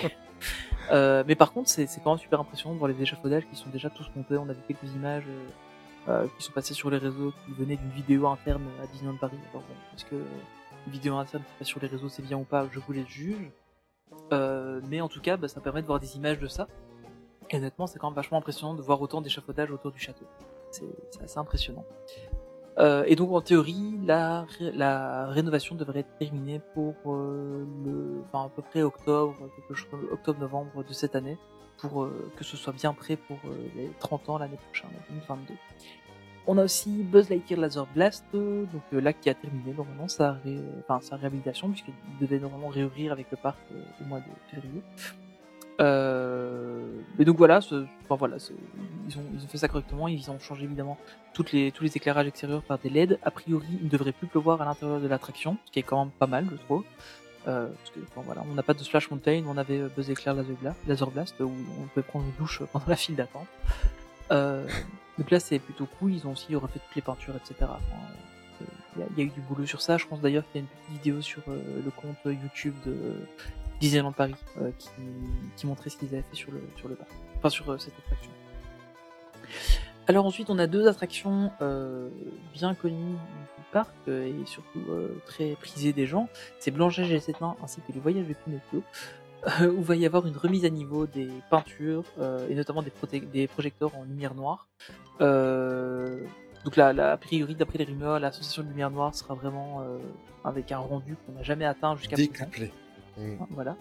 Euh, et on se souvient en fait qu'ils ont fait à peu près la même chose euh, il y a pas longtemps sur euh, Peter Pan's Fly, Flight, euh, où ils ont aussi euh, vachement retravaillé les éclairages en lumière noire et les peintures en lumière noire. Donc ça peut être pas mal. Je j'aurais cru qu'ils auraient éventuellement fait un petit réaménagement comme c'est le cas, je pense à Disney World en Californie, je sais plus, où ils font un réaménagement notamment de Blanche Neige pour le rendre moins effrayant. Euh, ça aurait peut-être été l'occasion de le faire aussi à Paris. Oui, ils l'ont fermé. Non, pardon. ce serait, enfin, ça pourrait être, ça pourrait être pas mal de, de, de, de le faire aussi. Donc je sais pas trop. Euh, moi, en tout cas, c'est des deux attractions que je fais quasiment jamais parce que je les trouve. euh, Enfin, déjà, elles sont pas agréables parce que le, le ride system est très vieillot et euh, a, très- a- a beaucoup d'à-coups. Et en plus, euh, là, avec ma fille, c'est un truc qui est un peu effrayant, je trouve. Bon, elle a 6 ans, donc je pense que maintenant elle le ferait vu qu'elle a déjà fait la tour de la Tu parles de. Star Tour Mais euh, non, non. Ah, non, ça- euh, mais, mais honnêtement, Blanche Neige et les et les voyages de Pinocchio, c'est un truc que je fais quasiment jamais. Je sais pas vous si, si vous le faites. euh, Moi, je l'ai fait quand je dois punir les enfants. Ouais, c'est ça, en fait. pas dit ça. Euh, non, moi je l'ai fait quand, bah, quand il y a euh, une heure d'attente à, à Peter Pan ou, ou à Pirates des Caraïbes. euh, Voilà, oui, quand, voilà. quand tout est chargé autour, euh, bon bah allez, Ouais, un, ça, petit, euh, un petit ouais, c'est ça. Blanche-Neige, euh, ça casse le dos vous- 5 minutes et puis euh, Ouais. c'est reparti. Euh, autre attraction qui va subir une petite réhabilitation alors qu'on en a subi une grosse il y a pas si longtemps. Euh, c'est Indiana Jones et le Temple du Péril. En fait, ils vont changer la technologie. Euh, en gros, ils vont changer le système de, de, de traction, donc la- le lift, euh, enfin le, le seul lift d'ailleurs de de d'Indiana Jones, euh, pour mieux contrôler la vitesse euh, de montée des wagons et euh, la vitesse de relâchement des wagons euh, sur le parcours. Ce qui, en théorie, devrait permettre euh, d'avoir un système un peu plus confortable. Faut avouer que là aussi, on a quand même des petits à-coups et des petits, euh, des petites saccades par moment. C'est pas super Moi, cette attraction, ouais, elle me tue la nuque à chaque fois. Euh. Mais euh, en fait, moi, c'est une attraction que j'adore, vraiment. Surtout le, Mais le j'adore soir, aussi, elle est hein. trop géniale parce qu'avec les lumières Ouais. que t'as partout, c'est vraiment une attraction que je préfère le faire le soir. Enfin, c'est une de celles que je préfère faire le soir. Euh, et euh, mais c'est vrai que bon, ça casse quoi. Elle casse vachement, donc euh, ce serait pas mal. Ça, il y a aussi un moment eu des rumeurs comme quoi il y aurait peut-être un, une, une revisite des harnais. Alors ça, j'y crois, j'y crois pas trop parce que s'ils changent les harnais, a priori, ils vont devoir changer les comment les trains. Euh, et je pense que là, on n'est pas du tout sur le même type de budget. Euh, donc à mon avis, la rumeur harnais, je crois pas trop. Par contre, effectivement, euh, si déjà ils contrôlent la vitesse de, de à laquelle le, train est propulsé sur le parcours, euh, ça peut être pas mal. Quoi. Euh, enfin, le contrôle un peu, c'est une, bonne chose. Autre grande nouvelle importante dans la Disney Sphere, c'est la fontaine de It's a Small World. Comme vous le savez, il y a souvent des fissures sur ce, la petite pape monde qui s'y trouve. Euh, et euh, cette fois-ci, ça y est, après euh, plusieurs euh, bandes de papier collant qu'ils ont euh, peintes dessus, euh, ce coup-ci, ils vont la refaire complètement, apparemment. Donc euh, voilà, ce serait en cours. En fait, au final, on a beaucoup de fermés. Enfin, malheureusement, c'est triste que le parc soit fermé, hein, soyons honnêtes. Mais, Mais ça va avoir du bon. mais en fin de compte, ça a du bon parce qu'il y a plein de petits trucs comme ça qui, qui font à gauche à droite euh, pour, euh, enfin, pour réaménager le parc et sans que ce soit gênant du tout pour les, pour les, pour les gens. Et en plus, eux, ça doit être beaucoup plus facile aussi de faire ce genre de, de réhabilitation, étant donné que le parc est fermé, donc ils peuvent se balader avec un, un bulldozer ou avec un camion en plein milieu de la journée. euh. Donc à mon avis, Tu crois qu'ils ont fait la même chose pour le Disney Village? Alors, je sais pas, non. Enfin, d'après les photos qu'on a vues des gens qui sont allés au World of Disney, euh, ça peut être le cas. On va en parler après d'ailleurs. Alors, euh, autre grosse réhab, et je je savais pas, en fait, ça fait 28 ans que le gazebo est, est comme ça, en fait, sur Town Square. Je pensais qu'il avait déjà été refait. Euh, mais en fait, il a juste été rethématisé régulièrement, mais il n'avait jamais été refait complètement. Donc, euh, le gazebo, hein, c'est le, le promontoire que vous avez au milieu de Town Square, concentré euh, sur le parc. Euh, et donc là, maintenant, il va être remplacé par un tout nouveau qui va être refait. Alors, en résine, euh, j'avoue que le- bois, je trouvais ça extrêmement agréable. Euh, parce que même en le touchant, bah, tu sentais la, la chaleur du bois, c'était cool, je trouve. Euh, mais évidemment, bah, en résine. Quel romantique. Ben non, mais c'est, des... Honnêtement, c'est le genre de petits détails que, Oui, que tu as qui Paris, qui- l'immersion, ouais, c'est vrai. que, tu que t'as pas forcément ailleurs, tu vois. T'as pas ça à Walibi ou à- au parc Astérix. J'ai jamais fait le parc Astérix, donc euh, je sais pas trop, mais vu que c'est, c'est Campagne des Alpes comme Walibi, euh, enfin, je... c'est, en fait, c'est un, un- des, des petits détails comme ça, mais bon, évidemment, pour l'entretien, c'est, c'est vachement plus compliqué. Donc euh, voilà, il va être remplacé euh, en résine complètement et ce sera évidemment plus facile pour, l'entretien. Euh, grande nouvelle aussi, on aura des nouveaux parasols. Alors là, là franchement, cette news Olivier, qu'elle ça. Donc on aura des nouveaux parasols sur les terrasses, sur quelques terrasses, notamment au Casey Corner et au Chalet de la Marionnette. Euh, Mais écoute, j'ai, endroits. je, trouve, je l'ai mise parce que je, je voulais juste parler des, de la couleur. Je trouve qu'ils ont bien choisi. Regardez un petit peu Ouais, sur, euh, sur Instagram, bien, vous allez en... Voilà, je trouve que les couleurs sont magnifiques et c'est, c'est les plus beaux parasols qu'on a depuis 30 ans. Voilà. Bah, et c'est pour ça que j'ai mis qu'on quand avait, même on avait à peu près les mêmes parasols partout, quoi. Et que là, on a enfin des parasols un peu euh, C'est ça. c'est plutôt cool. Exactement. Euh, côté des Walt Disney Studios, euh, on va avoir droit euh, à un seul refait à Frontlot. Euh, bah, Enfin voilà, le, donc on, il y avait déjà des travaux dans- en cours qui étaient depuis, euh, depuis assez longtemps. Euh, et le sol sera antidérapant, ce qui est pas mal, parce que quand il pleut, euh, pour rentrer sur le parc, c'était quand même les vachement Dalies, compliqué. ouais. Euh, donc du coup, le, le nouveau sol sera antidérapant. Euh, la dernière fois que j'y étais, il y avait quelques dalles qu'on pouvait commencer à apercevoir un petit peu pendant les travaux. Effectivement, ça a l'air un peu plus sympa. donc, on verra. Euh, bah, écoute, Cars Route euh, 66, euh, Trip, euh, je sais pas trop euh, le nom qu'il y aura au final. Euh, bah, voilà, il continue son petit bonhomme de chemin. hein. Euh, même chose pour l'Avengers Campus, on commence à avoir quelques images euh, de l'avancement. On a d'ailleurs eu euh, un espèce de petit rendu 3D. Euh, Alors je sais pas si c'était un officiel ou pas, mais on a eu un petit rendu 3D qui est passé sur les réseaux euh, qui donnait un peu l'idée des, des volumes des attractions et euh, de l'espace qui sera disponible pour passer euh, entre les attractions, donc ça a l'air plutôt sympa. Euh, c'est que Yellow, j'en finis toujours pas sa réhabilitation, on est toujours en train d'avoir la réhab des façades. Alors, en fait, je pense que pour avoir être retourné c'est que Yellow il y a, il quelques temps, ils avaient pas en fait complètement, enfin, ils avaient refait toutes les chambres, mais c'était toujours du simple vitrage, pas du double vitrage, etc. Et je sais pas si, si, en plus de rénover la façade, ils passent en double vitrage ou pas. Parce que honnêtement, parfois on sentait quand même quand on y allait en hiver, bon, ce sont euh, celui-là qu'on y va en hiver parce que le- l'hôtel est tellement chaleureux que l'hiver il est agréable. Et euh, parfois on avait du froid, on sentait du froid avec les fenêtres. Je sais pas s'ils vont faire euh, là-dessus. Euh, donc voilà. Question euh, ouverte. Si jamais vous avez une information, n'hésitez pas à nous envoyer un message. Aussi important que les parasols. mais non, mais honnêtement, c'est un truc euh, parce que, enfin, en plus Disney est quand même vachement, euh, enfin, essaie de faire attention à sa consommation énergétique, etc. Et euh, du coup, c'est mais double vitrage, ça, ça a l'air d'être la base quand même maintenant. Euh, toujours du côté des hôtels, on a le phare du Newport Bay Club qui a été complètement réhabilité, euh, et on a un aménagement d'un nouvel espace vert sur toute le, enfin, l'entrée du, du Newport Bay Club, donc ça c'est plutôt, plutôt cool.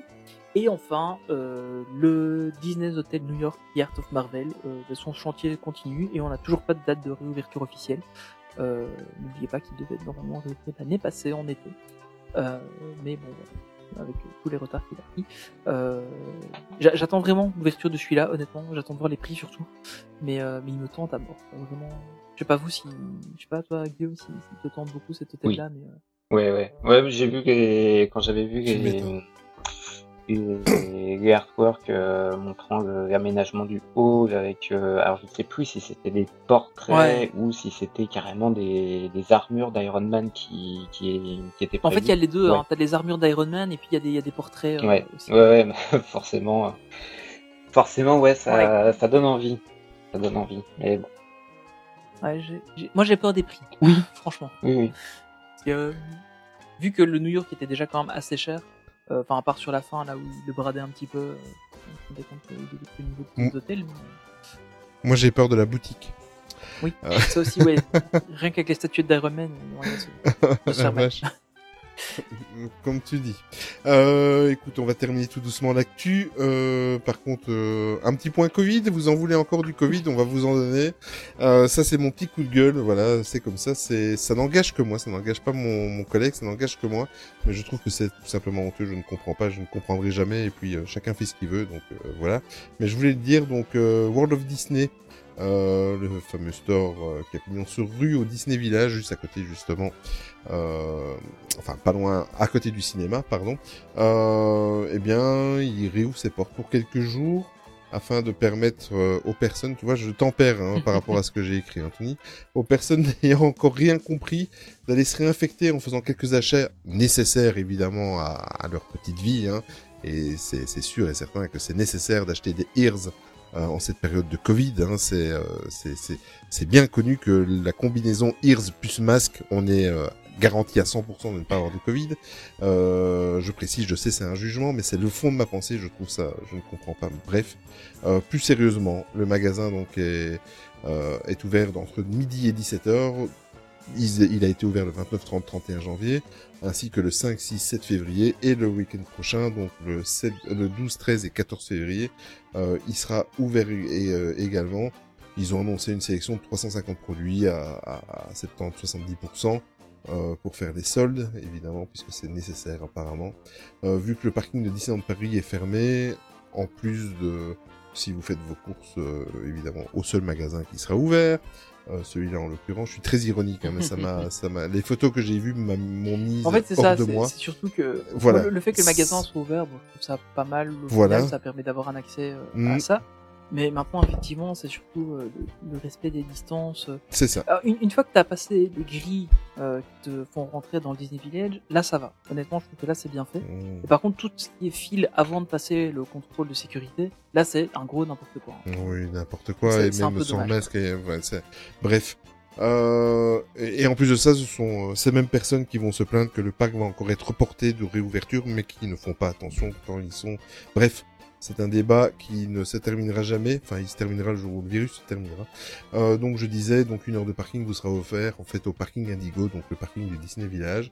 Euh, attention, port du masque à partir de 6 ans obligatoire et capacité limitée des guests à l'intérieur du magasin. Ça, je pense que par contre Disney a fait attention et que ça Ouais, d'ailleurs, il, d'ailleurs, il y a eu de- une Mm. rediminution encore. Euh, Ouais. ici qui a été annoncé puisque c'était je crois il pouvait y avoir 170 et quelques personnes et puis maintenant c'est 140 avec les nouvelles normes qui ont été éditées Mm. par l'État. Donc, Je, pense que Ouais, je le pense vi- que Disney fait son boulot, c'est juste qu'il y a beaucoup beaucoup de gens qui y vont. Euh, C'est ça. Évidemment, Je suis d'accord avec toi. malheureusement. Tout à fait. Euh, par contre, la question se pose toujours. Euh, je sais qu'ils ont pas mal de choses à faire, etc., etc. Mais pourquoi ils ne font pas un site, un shop virtuel, alors que je suppose qu'ils doivent quand même être, même si c'est pas les mêmes bureaux et que c'est pas la même branche de Disney, ils doivent quand même pouvoir se mettre en rapport avec ceux qui sont responsables du shop Disney et proposer quelque chose. Mhm. euh, voilà, je serai le premier à, à passer une commande de de, de fou euh, parce que ça me manque. J'ai mes produits Disney, euh, les souvenirs que j'ai achetés, tout ça, continuer ma collection de personnages Pixar et tout ça, ça me manque, mais euh, grave. Et je peux comprendre qu'on a envie d'aller, mais pourquoi vous ne proposez pas un, et, et même pas spécialement pendant le Covid, même à l'extérieur, quoi. Ouais. Euh, on, a, on, on a parlé d'Aribas euh, il y a quelques, quelques semaines. Euh, même eux, ils arrivent à, sous forme de scan, à ce que euh, vos avantages euh, du passeport annuel euh, soient euh, débités en, si vous commandez en ligne, etc. Pourquoi Disney eux-mêmes Dites, tout- dites-le moi si. Enfin, donnez-moi une réponse. Je comprends pas pourquoi c'est pas encore fait. Et en plus de ça, ça va pas vous servir que maintenant. On continuera. Et, et moi, s'il y a deux mois où je ne sais pas aller à Disney, je vais passer ma petite commande. Donc, euh, c'est du tout bénéf pour vous. Pourquoi vous ne le faites pas Bon sang de bonsoir. Il y a certainement une, il y a Après, certainement ont- une, enfin, une décision. des, et... des informations qu'on a eues, euh, je l'ai discuté avec des, gens euh, qui savent un peu de quoi ça parle par là. Euh, ils sont en train de d'avoir une grosse refonte de leur système informatique, Ouais. euh, notamment au niveau des passes annuelles, de la gestion des passes annuelles. On commence maintenant à avoir une plateforme plus ou moins passe annuelle, hein, où on Mm. peut quand même avoir Mmh. la, le- la validité de notre passe annuel, ce qui est déjà énorme par rapport à avant. Euh, ainsi que les, les trucs de réservation en ligne, etc. Ça commence à être un peu plus propre. Euh, donc ils sont en train de faire ça tout doucement, mais effectivement ça devient c'est un peu compliqué. Clairement la, la boutique en ligne, ils, savent le faire sur Shop Disney, parce qu'il y a des articles Disneyland Paris sur oui. Shop Disney. Donc il y a moyen de faire quelque chose, je pense. Oui, en très, peu, en, très, en très faible quantité. Donc, euh, imaginez si vous nous écoutez un petit peu euh, à Disneyland Paris, imaginez si vous faites un shop Disney, mais je crois que c'est bingo. Euh, et je pense que ça vous rapportera plus que de devoir mettre euh, euh, 50 cast members pour l'ouverture d'un magasin risquer que les gens se contaminent. Faites-le et euh, voilà quoi. Ça vous servira même après Covid. Quoi. Euh, voilà, c'était mon petit coup de gueule et euh, j'avais besoin de, de le faire.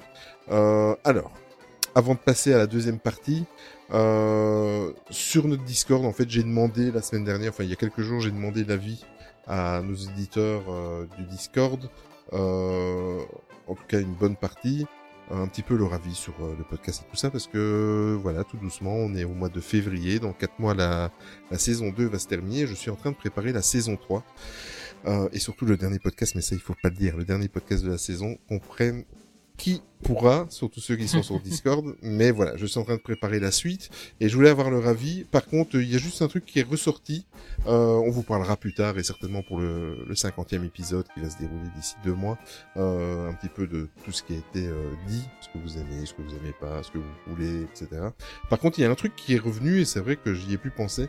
Quand on recevait des, des invités, euh, je- on faisait une petite interview avec les attractions préférées et tout ça. Moi, je pensais que on l'a zappé parce qu'on s'est dit c'est peut-être un petit peu inutile. euh, mais non, apparemment, et ça c'est un gros clin d'œil à Gazance. Donc, exclusivement aujourd'hui pour toi, je refais l'interview et ça permettra de connaître un petit peu plus euh, euh, notre ami Guillaume qui nous accompagne depuis déjà un peu plus d'une heure. Donc, euh, bah, déjà la première question bateau, Guillaume. D'où te vient ta passion pour l'univers Disney? Euh, bah, elle vient des dessins animés.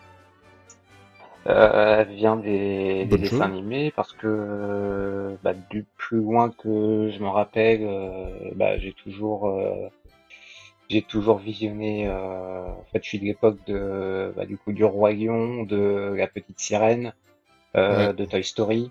Donc, ouais, j'ai eu bah, toute une partie entre en ma, entre ma naissance, donc en 89 jusqu'à peu près 2000 jusqu'à Toy Story, où j'ai tout, tout visionné, plus aussi euh, ce, qui, ce qui venait avant. Euh, bon, les années 2000, après, il y a eu, euh, il y a eu la, les différentes suites euh, qui, qui sont sorties, donc là, j'étais un petit peu moins, un petit peu moins attiré. Et à partir des années 2010, comprends. euh, ouais, c'est, c'est revenu. Et euh, bah écoute, tant qu'on est dans les animés, ton ou tes animés préférés? Alors, Toy Story. euh, Ben oui. Le Roi Lion, forcément. Euh, allez, si, si je tape un, dans un peu plus ancien, euh, je mettrai le livre de la jungle. Et Ouais. pour donner quelque Bien. chose d'un peu plus récent, euh, un peu plus récent, allez, ouais, très récent, je dirais Coco. Coco qui, Mmh, Très bien. Très très bon choix. ouais, qui, qui fait toujours son effet. Très très bon choix. Et, euh, et parmi ces animés préférés, ton ou tes personnages préférés? Personnage préféré euh... Allez, je vais rester sur Toy Story. Je vais rester sur Toy Story. Allez, je dirais Buzz. Bah c'est un bon choix aussi. C'est Mhm. rare, souvent c'est Woody qui revient. Ouais, c'est vrai. Après, oui, c'est un, un bon choix, on va faire un petit du côté de Disneyland Paris. Euh, alors, évidemment, euh, quelle est ton attraction préférée et pourquoi c'est Pirates des Caraïbes? Alors oui, je dis... Je... Ah, Pirates des Caraïbes? Ah. Alors... D'un... D'instinct, j'aurais dit. Star Tour. bon mais... Oh le faillot oh là Mais je dirais quand même. Pirates des Caraïbes, euh, ne serait-ce que euh, pour me rappeler qu'à une journée de faible affluence euh, sur le parc, en, en trois quarts d'heure, on avait pu le faire quatre fois d'affilée. C'était un, un moment mémorable. Ça. C'est c'est génial ça. Et euh, niveau restaurant, où est-ce que tu aimes bien manger? Je dirais Hakuna Matata. Hakuna Matata, c'est Ah des ouais. paysans, Ah oui, c'est t'as des il est- saveurs il un est peu, bien, un peu ouais. exotiques, un peu Ouais, épicées. C'est ça a été une belle découverte.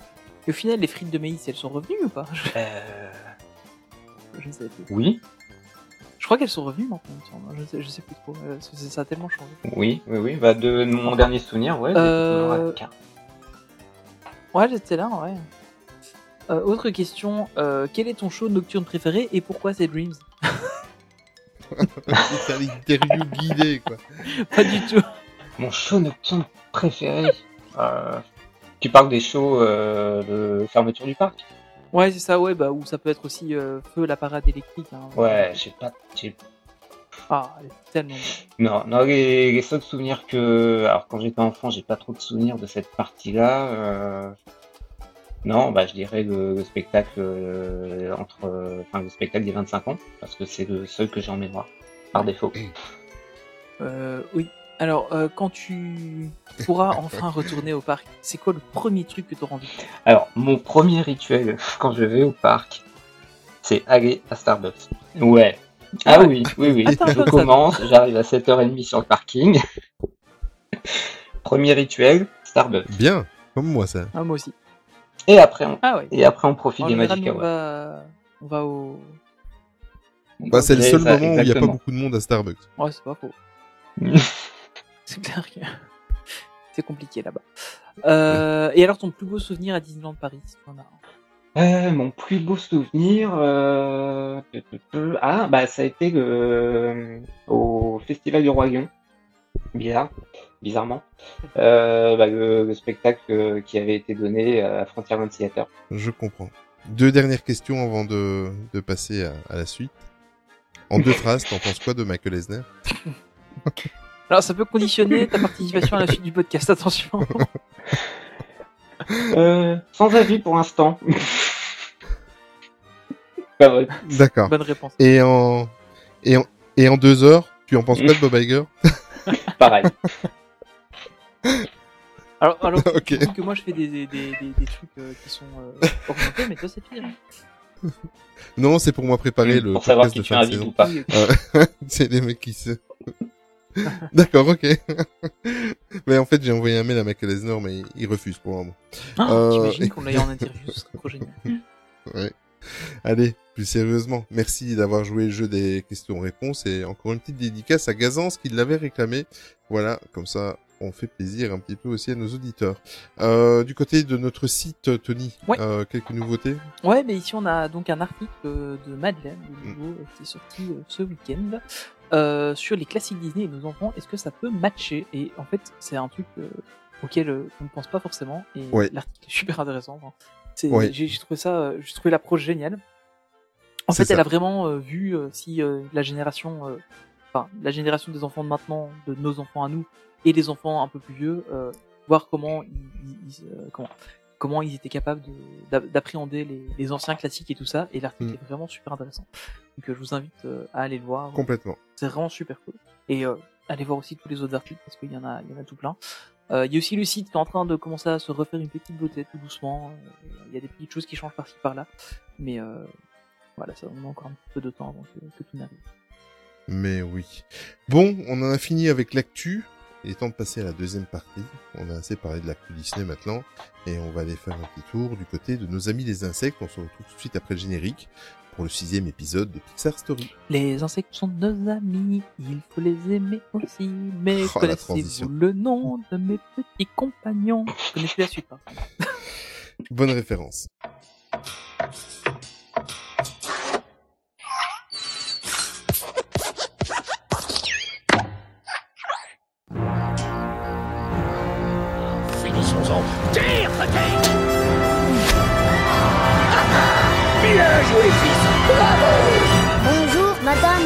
Alors, c'est toi, Bonnie Je m'appelle Andy. Je suis Mérida. Ah ouais, alors c'est comme ça que tu te prends moustache. Pas tes sermons. Eh ben tu l'auras voulu, on va te taper dans les chaînes. Je m'appelle Jacques Sûr. Bob Razowski. Razovski. Qui a préparé cette ratatouille? Donnez-moi un nom C'est une toute petite fille. Et Buzz, regarde 3, 2, 1... Vers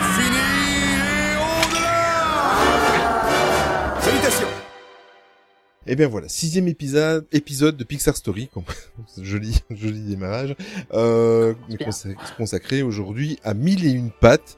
Donc mille et une pattes pour petit rappel, mais Satoni va un petit peu rentrer dans le détail des chiffres et des informations importantes d'ici quelques, quelques minutes. Et parce que Euh, le 1000 film en fait c'est 1001, c'est 1000 plus 1. Voilà, ça c'est le détail du chiffre.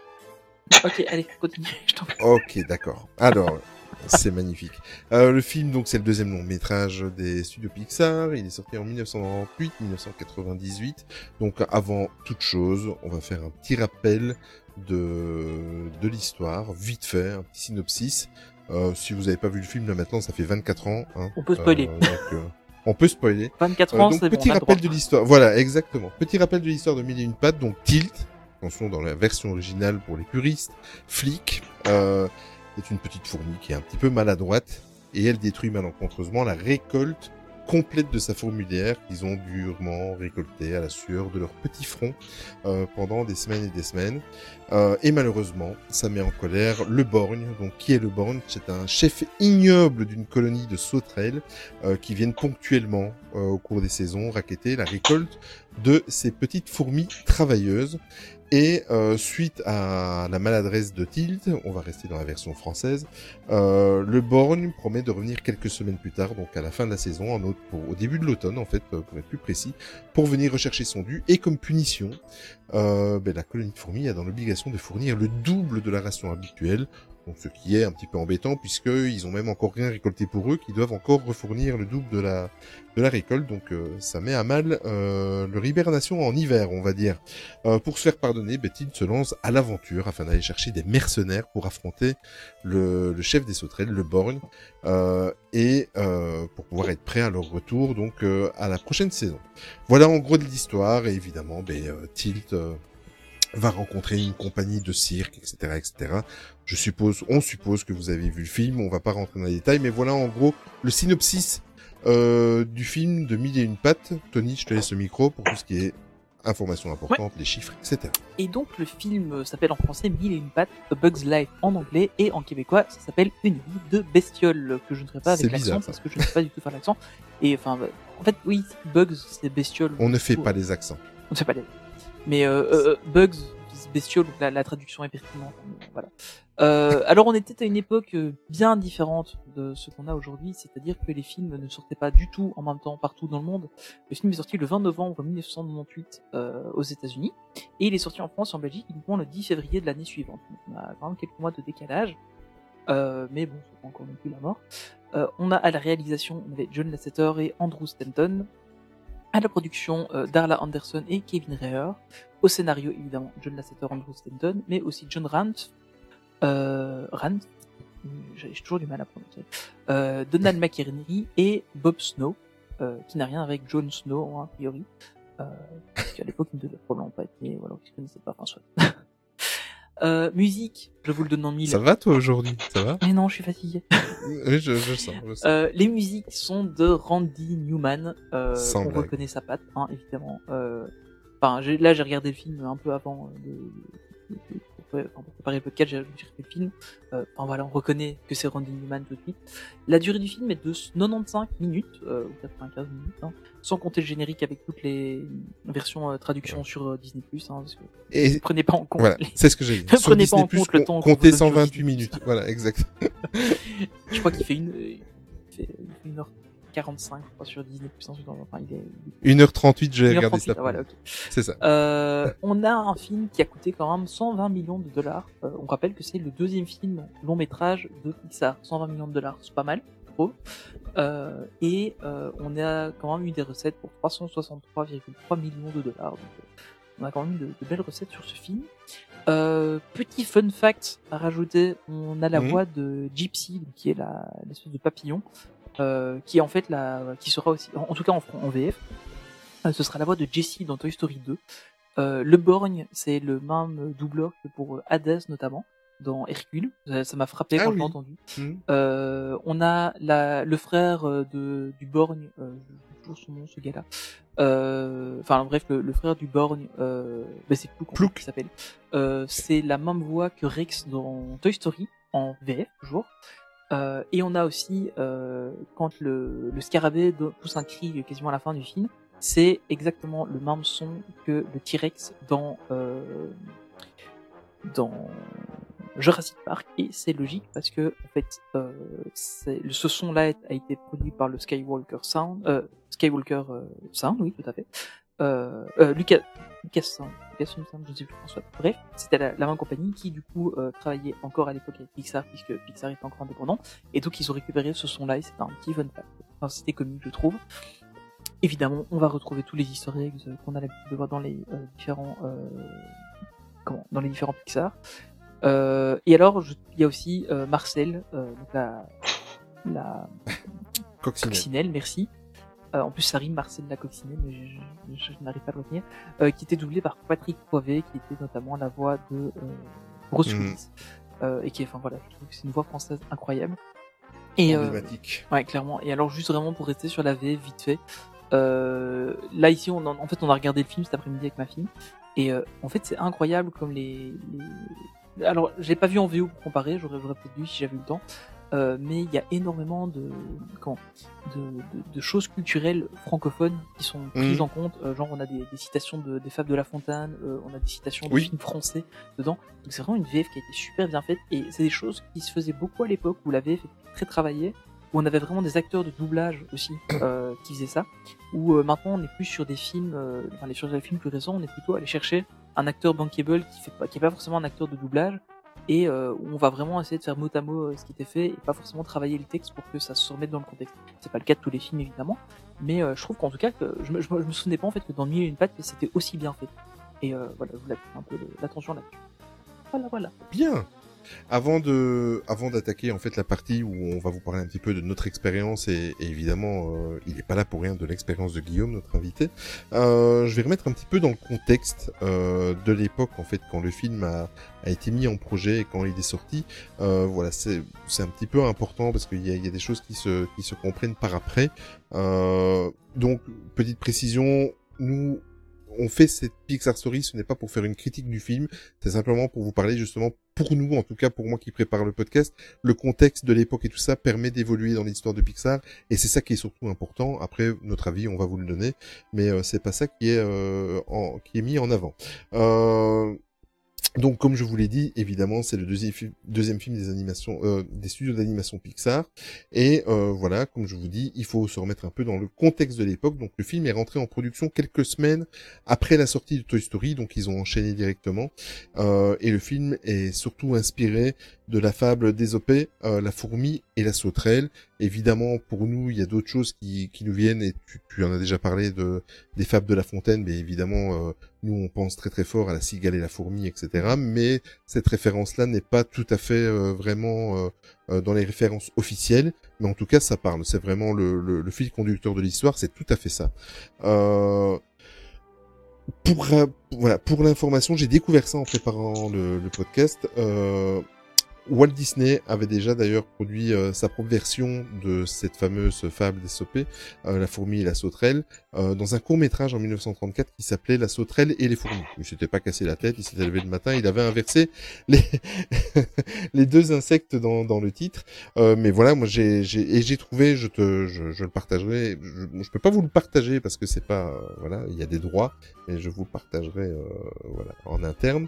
Mais on peut retrouver des traces de, de ce court métrage. Euh, en 1980, Walt Disney Feature, euh, Animation avait euh, même dans, ses- tiroirs un projet de film déjà inspiré de cette fable, intitulé Hermie Fourmis. Mais le projet a été vite annulé, ils en ont parlé quelques mois et ils avaient, ils avaient ça en tête. 1980, on se rappelle, c'est toute la période de Roxy Rookie, etc., avant le fameux réveil de, de- De la des, des studios de. Disney. Euh, De la, c'est ça. Tu n'es jamais loin, toi. Hein Je vais encore Alors, reprendre on- des trucs que je parle trop de Star Wars. en même temps, tu t'en dépêches aussi. oui, je sais, je le fais exprès. Euh, et au courant de l'été, donc 1994-1994, euh, Pixar a commencé à réfléchir sur son prochain long métrage. Évidemment, donc ils, étaient occupés avec Toy Story et ils, se demandaient ce qu'ils allaient faire a- après. Et lors d'un dé- déjeuner entre John Lasseter, Andrew Stanton, Pete Docter et Joe Ranft, euh, il y a eu souvent des, déjeuners où les projets ont immergé. Hein, mais hein, lors d'un de ces, de, de ces déjeuners, euh, ils ont parlé de de, justement la possibilité d'adapter euh, cette fameuse fable et euh, ça a fait son petit bonhomme de chemin et ça ça ils ont été convaincus de, de, de le mettre en production. Et euh, pour rappel et ça ça va me faire plaisir de revenir un petit peu euh, là-dessus euh, au début de la production il y a eu une petite guerre publique qui a éclaté entre les fondateurs des studios Pixar donc Steve Jobs John Lasseter et Jeffrey Katzenberg. J'imagine même pas à l'époque s'il y avait eu Twitter ce que ça aurait pu donner entre, entre ces deux géants-là. Euh, donc, pour rappel, Jeffrey Katzenberg, qui était euh, un petit peu le, le bras droit de Michael Eisner et que Michael Eisner avait mis au pouvoir avec lui, mais que Michael Eisner ne voulait pas voir monter plus haut. Voilà, donc on reviendra sur cette histoire-là. Euh, moi, ça me passionne. Euh, ben, Katzenberg en a eu marre, il est parti fonder euh, DreamWorks, donc on ne présente plus ce euh, studio de l'animation. La raison de la querelle, euh, et là tu vas être content Tony parce que tu voulais qu'on en parle, de, de fourmis. Ouais, attends, Euh, bien évidemment, Tout est calculé. euh, c'est que, voilà, comme par hasard, Katzenberg s'en va. euh, pendant le début de la, le- oui, c'était pas tout à fait en production, mais en tout cas, ils en parlaient euh, de faire euh, ce, ce, ce long métrage Mille et une pattes. Et Katzenberg s'en va, et comme par hasard, le premier long métrage à l'époque sous le, la gouverne de la gouvernance de Katzenberg, eh bien, c'est Fourmise qui est largement inspiré de Mille et une pattes. Donc Fourmise est le film un petit peu concurrent qui raconte plus ou moins la même chose. Sauf que DreamWorks, en plus, ils avaient, ils ont mis le paquet pour essayer de passer au-dessus, chose qu'ils n'ont pas réussi à faire, mais euh, je me souviens à l'époque du casting de doubleurs, il y avait Stallone, il y avait, Ouais, enfin, il y avait, il y avait des noms de fous euh, dans la version originale, euh, c'était juste euh, un truc de, de ouf. Euh, et évidemment, Katzenberg a assumé. Euh, il s'est pas caché. C'est pas qu'il a assumé, il s'est pas caché, parce qu'en fait, dans tout le milieu hollywoodien, euh, tout le monde savait très très bien. Euh, et av- avait connaissance de de ce petit projet volé, voilà, euh, fait par euh, par euh, Katzenberg, mais voilà, il, il, il a pas assumé, il a pas dit non, je me suis pas inspiré, il a pas dit oui, je me suis inspiré, voilà, il est resté très très vague, enfin du Katzenberg, et en plus de ça, il y a eu tout un, voilà, ça, il, il, dans un des bouquins dont je vous ai souvent parlé, ils, ils- en parlent. Il y a eu un petit jeu de chantage en fait entre euh, entre Pixar, entre Katzenberg et Pixar. Donc Katzenberg, donc c'est comme quoi pour moi c'est pour moi le fait de faire ça, c'est faire aveu de pas de plagiat mais d'avoir piqué un petit peu l'idée. Euh, Katzenberg propose un petit chantage à, à Steve Jobs et à Lasseter euh, en échange que les studios Pixar ralentissent sa production de Mille et une pattes. Euh, et en plus de ça, ils devaient le faire sans prévenir Disney, donc dans le dos de, leur patron, on va dire. Euh... Katzenberg aurait abandonné ou en tout cas retardé la sortie de Fourmise et la raison pour laquelle il voulait que Mille et une pattes, la production ralentisse, c'était tout simplement parce qu'il ne voulait pas voir Le Prince d'Égypte, qui était une deuxième production euh, DreamWorks, euh, soit en face de Mille et une pattes. Voilà. Là par contre, Katzenberg a du bout des lèvres un petit peu. euh, il, il- il le nie, hein, mais il, il dit quand même que oui. Ouais, peut-être que euh, c'est pas faux. Il le nie encore à ce jour, mais à l'époque, il y, y a eu des phrases de trop à l'époque, mais euh, voilà. Donc c'est, on ne saura jamais vraiment la finalité, mais en tout cas, voilà, il y a eu un petit jeu de, de chantage. Finalement, Fourmise, Hans, euh, dans la version originale et Mini une patte sont sortis la même année. Et euh, voilà, pour euh, pour euh, pour finir, le film sort le 20 novembre et euh, sort aux États-Unis et euh, ils sont face à face. Il y a il y a aussi en l'occurrence le prince d'Égypte qui sort euh, pas loin, etc. Et euh, voilà, ça c'est un petit peu le contexte de l'époque. Maintenant, on va un petit peu s'intéresser à l'expérience de notre invité parce que je pense Guillaume que tu as vu le film pour la... c'est c'est toi qui as vu le film pour la première fois pour préparer cette émission? Oui, tout à fait. D'accord, tu l'as regardé quand? Hier après-midi. D'accord. Ah tout oui, ça c'est du tout frais. hein. Ça oui. c'est du tout frais. Eh oui, c'est très très frais. Mais euh, c'est par c'est par manque de temps ou il ne t'avait jamais intéressé et tu t'es un petit peu euh, euh, senti pas dans l'obligation mais tu as regardé exprès ou, ou tu t'aurais fini par le regarder ou pas du tout? Euh, alors en fait, j'ai jamais eu l'occasion de, de le regarder. Euh, Mhm. parce que bah, parce que j'avais raté la sortie cinéma et je crois qu'à l'époque euh, il m'avait pas spécialement intéressé et euh, et puis après bon bah toute la période euh, DVD Blu-ray euh, forcément si on n'achète pas le film on ne le voit pas Mhm. sauf euh, méthode illégale et euh, et là bah, avec Disney Plus et puis euh, et puis facile, sur hein. sur Mille et une pattes bah je me suis dit bah tiens c'est c'est c'est l'occasion de le regarder Et euh, c'est très intéressant et c'est super. Dans un sens, c'est même super que tu tu viens juste de découvrir. Mais alors ton avis à chaud. On te laisse le micro, ton avis à chaud concernant Mille et une pattes maintenant, parce que en plus maintenant on connaît un petit peu le euh, la façon dont euh, Pixar travaille avec euh, ses différents niveaux de lecture, etc., etc. Euh, connaissant un petit peu le le l'histoire de Pixar, qu'est-ce que tu en as pensé de l'avoir vu 24 ans plus tard? Mais qu'en as-tu pensé?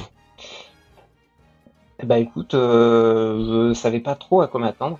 Et puis euh, bon bah j'ai regardé. Euh, j'ai j'ai pas regardé non plus. Euh, je me suis pas non plus intéressé à, à connaître le synopsis à l'avance. J'y suis vraiment allé les yeux fermés.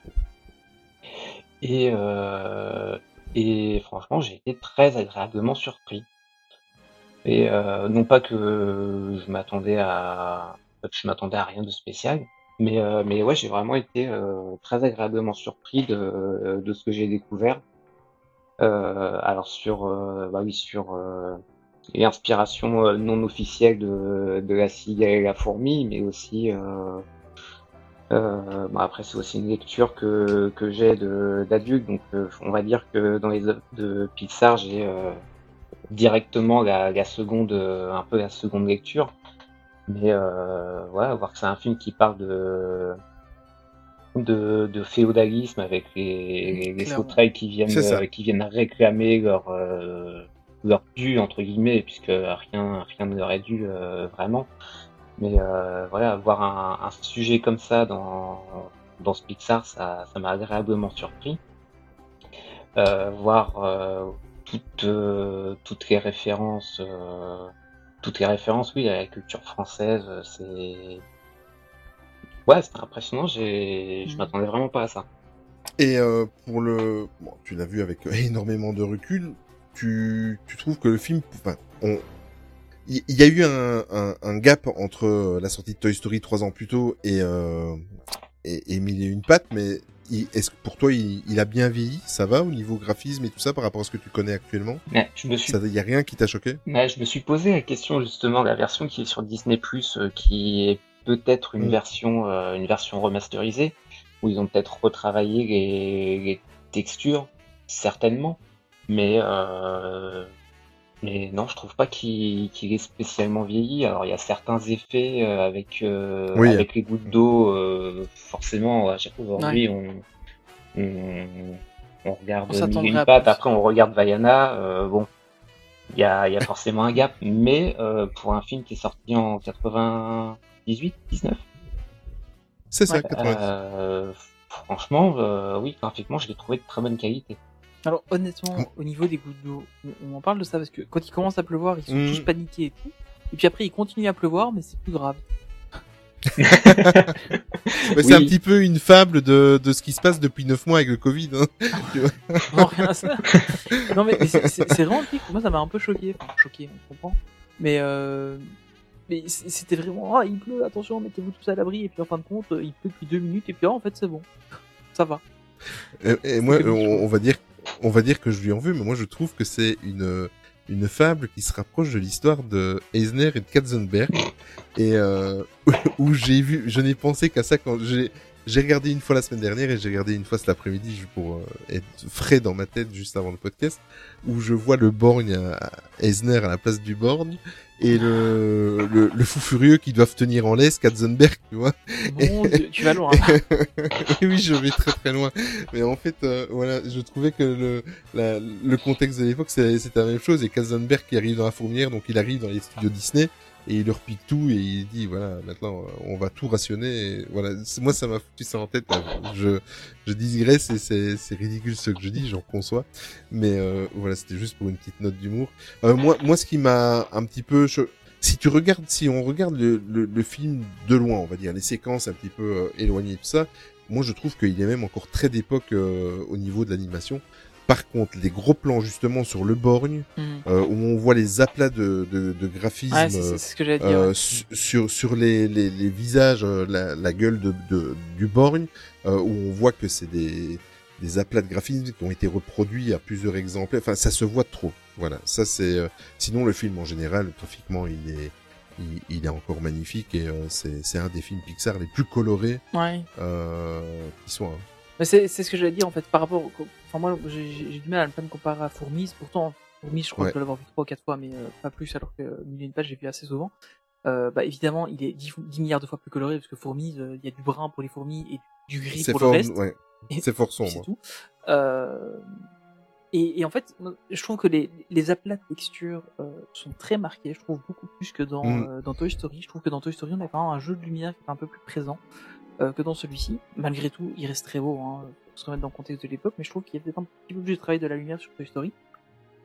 Mais, euh, mais par contre, ce qui est, assez comique, c'est l'animation euh, de la masse. Euh, puisque à l'époque, on n'avait pas encore les algorithmes d'animation euh, de masse qu'on a maintenant, où tu dis, ok, il y a un gars, il fait ça, et puis après, du coup, tous les autres autour, ils vont se, ils vont s'adapter. En fait, il y a, a très beaux algorithmes qui décrivent ça. D'ailleurs, si ça vous intéresse, il y, a, il y a des chaînes de statistiques qui en parlent. C'est vraiment super intéressant. Où en fait, on dit juste, voilà, le comportement de base, c'est ça. Et s'il se passe ça, les gens font ça. Et en fait, toute l'animation de la scène se fait toute seule. En fait, ça a été utilisé Oui. notamment euh, dans le dans les dans les grosses batailles de, du Seigneur des Anneaux notamment. Euh, en fait, ils ont pas animé ça à la main, c'était fait euh, quasiment automatiquement. Et euh, ici, pour c'était pas le cas pour Mille et une pattes. Donc quand tu avais vraiment toutes les fourmis qui sont là, euh, euh, vraiment sur la fin du film, quand elles sont là en train de dire on va toutes se battre, on, on va on, on va toutes être derrière tilt, etc. En fait, tout ça, ça a été fait à la main et ça se voit qu'il y en a qui ont été moins travaillés que d'autres, enfin à la main. Euh, Oui. Ça a été programmé, chaque, chaque fourmi a été programmée individuellement. Et en fait, ça se voit un peu qu'il y en a qui ont été un peu moins travaillés que d'autres. Et euh, bon, après voilà, c'est faut se remettre dans le contexte de l'époque. Hein. C'était quand même incroyable ce qu'ils ont fait. Mais euh, mais malgré tout, bon, il y a, y a quand même des, des petites choses comme ça. Euh, je trouve qu'il y a par contre une scène qui est super intéressante, c'est quand, on- quand, ils arrivent, quand euh, Tilt arrive en ville. Euh, ça représente un peu Time Square, on discutait un peu en off tout à l'heure. Oui, un Euh, truc de fou. Et, euh, et effectivement, bah, c'est clairement Times Square de- dessus. Euh, et on a, euh, comment on a aussi notamment euh, comment cette, cette vue qui est là. Et ça, je trouve que c'est super intéressant parce qu'on se retrouve avec des insectes de toute taille, de toute taille et de toute forme. Et au final, ça passe super bien. Et là, par contre, c'est hyper réussi et très riche en, en, animation qui se passe à cet endroit-là, alors que le reste du film, en général, là, on va, on va voir de l'animation qui est vraiment centrée sur les, les deux, trois, entre guillemets, acteurs principaux. Euh, mais une fois qu'on sort d'eux, bon, en général, les, les gens sont juste là pour faire potiche euh, derrière et faire de la foule, euh, et qu'il y ait une masse qui existe. Alors que là, en fait, il y a vraiment de l'animation qui est faite dans chaque détail, etc. Donc, euh, je trouvais ça plutôt intéressant. Et, et on arrive quand même à voir un film qui est au final pas mal du tout. Quand même, je pense. Enfin, pour l'époque, quoi. hein, Encore une fois, c'était il y a, Mm. il y a, il y a 20, 20 ans. Non, plus, Plus de 20 ans, ouais. oui. Mais, mais justement, on, on- on a eu l'avis de Guillaume qui, euh, en tant qu'adulte, l'a découvert maintenant, donc plus 24 ans plus tard. Euh, toi, tu l'as regardé avec ta fille, Tony? Ouais. Ok, et euh, c'était la première fois qu'elle le voyait? Ouais, c'était la première fois qu'elle le voyait, ouais. Elle, euh, je pensais qu'elle l'avait déjà vu, en plus, on l'avait pas. Vous dire, il y a tellement de films Disney qu'elle les a pas encore tous vus. Euh, mais euh, elle, elle a bien aimé. Euh, ça l'a pas choqué du tout le le, le côté. Enfin, pour elle, ça a pas vieilli quoi. D'accord. en fait, elle, elle a plus facilement regardé ça que Cendrillon ou des trucs dans le genre. Oui. Parce que là, Ok. effectivement, le dessin est quand assez vieux. Euh, que ici, bon, au final, c'est de l'image de synthèse, donc ça vieillit, mais pas de la même manière. Euh, et en fait, elle, elle a bien aimé le scénario, bah, passe bien, hein, c'est assez classique. Euh, et, et au final, elle, a bien aimé. Après, elle, est, elle, elle a 6 ans. Euh, elle commence déjà à avoir un peu de, enfin, elle commence à comprendre un peu comment ça se passe un scénario de film. et Un tout raisonnement, ouais, ouais. Et euh, donc du coup, elle me disait, ah, mais tiens, je parie qu'il va se passer ça après. Bah oui, c'est exactement ça, quoi. Et euh, enfin, genre, quand euh, l'oiseau euh, commence à cramer, elle dit, oh, tu vas voir, papa, Mm. va y avoir un vrai oiseau, un vrai oiseau qui va arriver. Bah, exactement, oui. Euh, T'as la fin du film. Et euh, mais du coup, c'est comique, en fait. Je trouve ça, je trouve ça marrant de, de voir déjà cet âge-là qu'elle a. Mais- mais, mais pour elle, au final, le film n'a pas choqué visuellement, c'est bien passé. Et, que je m'attendais justement à une petite réflexion. Parce que souvent, quand il y a des trucs qui sont un peu plus vieux, me oh, ça va pas, ça fait vieux, c'est nul, machin. Ouais. Et en fait, là, non, elle a rien dit, quoi. Elle a regardé d'une traite, euh, enfin, c'est bien passé, j'étais assez étonné. Et moi, moi personnellement, mais ça, c'est, c'est, c'est- voilà, ça, ça n'engage que mon avis. Je trouve que c'est euh, un des films Pixar pour cette période des années euh, fin 90, début 2000, un des plus beaux Pixar Mhm. en termes de, d'animation et de, de couleurs, etc. Euh, Enfin, moi, ce, c'est, loin d'être un film déprimant. Quoi. On regarde ça, on se prend Ah ouais, euh, une volée de couleurs, etc. Par contre, je trouve que c'est le euh, en termes de différents niveaux de lecture, c'est le film Pixar où il y a le moins de différents de, de, de niveaux de lecture, parce que bon, de toute façon, c'est tiré d'une fable, donc euh, voilà, il y a version, enfin, les enfants peuvent y trouver leur compte, un adulte peut y trouver son compte. Euh, Guillaume, toi, tu, tu, tu en as tiré quoi comme leçon? Bon, on se doute euh, euh, tu as tiré les mêmes leçons que nous, mais est-ce que tu ne trouves pas qu'il y a, contrairement à un Coco ou, ou dernièrement un Soul, euh, il y, a, il y, a, il y a beaucoup moins de, de niveaux de lecture possible pour, pour nous qui sommes adultes. Ouais, ouais, ouais, c'est vrai que si, euh, si on, si on regarde le film comme, euh, comme un enfant, euh, oui, oui, il va voir aussi euh, cette question de, de dire que euh, bah, les, les sauterelles pillent, euh, pillent les fourmis, c'est pas juste, euh, elles doivent se rebeller. Ça, c'est, c'est certain que, euh, Mhm. que les enfants vont voir aussi euh, ce même, euh, ce même, euh, ce même niveau de lecture. Après, oui, en tant qu'adulte, on, ça, on a des références, euh, des références supplémentaires. Euh, je pense euh, bah, à la fin, quand, quand les fourmis se, se révoltent, on est euh, très clairement sur une image de, bah, par rapport à la culture française, à, à la Révolution française. Euh, en tant qu'adulte, oui, on a plus, euh, on a plus le bagage culturel qui va avec. Mais oui, les enfants, je pense Ouais. qu'ils ils ont, euh, ils ont la même lecture. Ouais, c'est ça, c'est Mm. un. mais Déjà, enfin, Toy Story, il n'y avait pas énormément de niveau de lecture. mais Je pense qu'il y en a un petit peu plus quand même. Mais, euh, mais c'était pas encore. Je pense que ça arrive plus tard dans les Pixar, vraiment cette marque de fabrique d'avoir vraiment euh, 3-4 niveaux de lecture euh, à chaque fois. Euh, et, et en fait, bah, on en a déjà parlé quand on a parlé de Saul. Je trouve que Saul, justement, on a moins que, un peu- enfin, moins que d'habitude sur les Pixar. Euh, et clairement, sur Mille et une pattes, bon, ouais, on a, on, on a, deux, trois, euh, deux- enfin, il y a deux, il y a vraiment la, la version basique, tu regardes l'histoire. Y a le truc de dire, ah oui, ok, il y a un oppresseur et, euh, des opprimés. Mais, euh, il n'y a pas vraiment moyen d'aller chercher beaucoup plus loin que ça. À part ça. En fait, je pense qu'il y a plus il y a des scènes où on peut trouver des, choses intéressantes, genre par exemple les, euh, tous les, tous les insectes du cirque, qui au final se révèlent être des, héros malgré eux. Au final, ils montrent qu'ils arrivent à prendre leur vie en main, etc. Et puis en fait, la morale, c'est oh, on a pris notre vie en main, machin, et puis on arrive à faire des trucs. Et puis en fin de compte, on retourne quand même au cirque parce qu'on n'a pas envie de faire autre chose, quoi. Et, euh, et donc ça, ça montre aussi que bah, parfois il y a des gens qui sont capables de faire plus, mais qui se contentent de ce qu'ils ont parce qu'ils sont heureux comme ça, en fait. Et, euh, et ça, je trouve que c'est un, un- un point intéressant. Et, enfin, en tout cas, dans, dans les critiques que j'ai vues du film, c'était pas un truc qui remontait forcément. Mais c'est clair qu'on n'est Mhm. pas au niveau de d'un Wally, de de, de là-haut euh, ou d'un vice versa en termes de, de niveau de lecture. Voilà, clairement, on est, on est en dessous. Mais, mais après, ça, ça ne, enfin voilà, le, le film reste euh, super intéressant. On pas du tout. euh, Mm. Alors, comme j'ai dit, euh, comme je le dis à chaque fois qu'on dans cette série Pixar Story, on ne fait pas de critique et on ne revient pas sur la totalité du film. Par contre, par contre, Tony, je voulais, euh, j'ai fait quelques annotations pour toi. Euh, je voulais revenir parce que je trouve que c'est un des dessins animés Pixar où euh, souvent, voilà, il y a les rôles principaux et il y a un ou deux seconds rôles qui, qui, qui me font pisser de rire personnellement. Et là, je trouve que la plupart du cast est juste, euh, enfin voilà, on dirait vraiment qu'il y a il y a cinq ou six euh, premiers rôles et qu'il y a une vingtaine de seconds rôles, Ouais. mais tous plus marrants que les autres. Et je trouve que euh, il y a, voilà, ça a vraiment été bien travaillé. Je te laisse un petit peu, on va, on va faire un petit peu le tour de euh, des, des, des fameux personnages emblématiques. Ouais, donc il y avait bah, évidemment Tilt, hein, qui est un peu gaffeur, un peu, mais qui est le héros malgré tout, euh, mais courageux. Hein. On a, on a Couette, euh, donc la, la petite, euh, la, la, la, bébé princesse, euh, qui, a est Mimi. qui est Ouais. toute mignonne, la petite là-bas. Enfin, elle me fait craquer à chaque fois.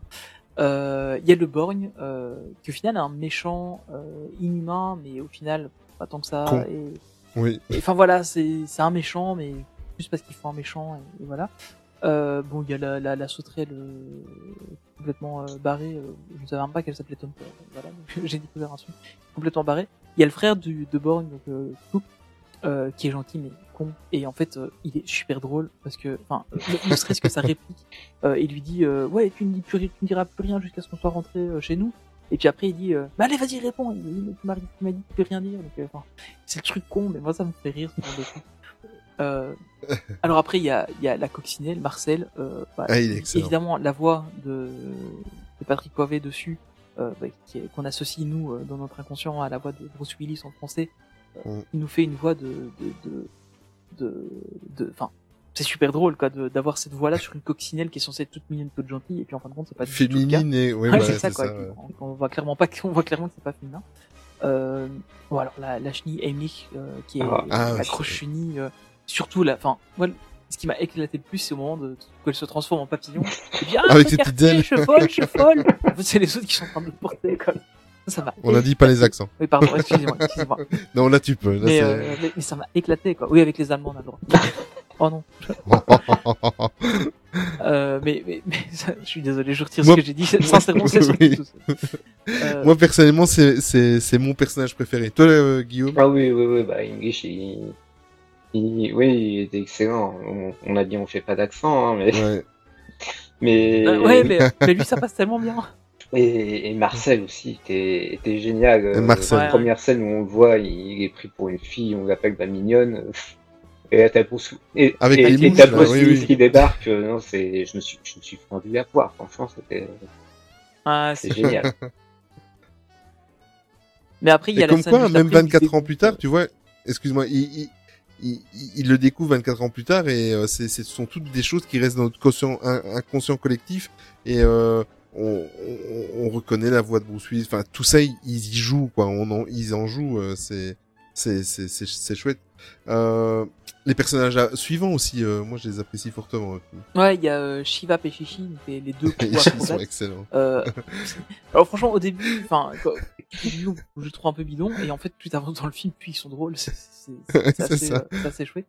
Et puis, le, le- Mais en fait, c'est- tellement cliché. Qui est drôle. Euh, Mais c'est, mais en fait, euh, c'est tellement cliché, pas sur le fait qu'ils sont hongrois, mais c'est tellement cliché. Moi, quand tu vois ça, tu, moi, je repense aux, aux émissions de cirque des années 80 à la télévision, où tu voyais les acrobates, et c'est vraiment ça, tu sais, les attitudes. Ils se regardent, ils écartent les bras, ils se tapent dans les mains. C'est, c'est juste excellent. c'est moi, je les adore aussi. Ah, c'est vraiment le, le, le cliché des, des, des gens des pays de l'Est euh, qui arrivaient dans les années euh, 80-90 dans les cirques euh, et qui étaient surentraînés, quoi. Et, Ouais, c'est ouais. super connu.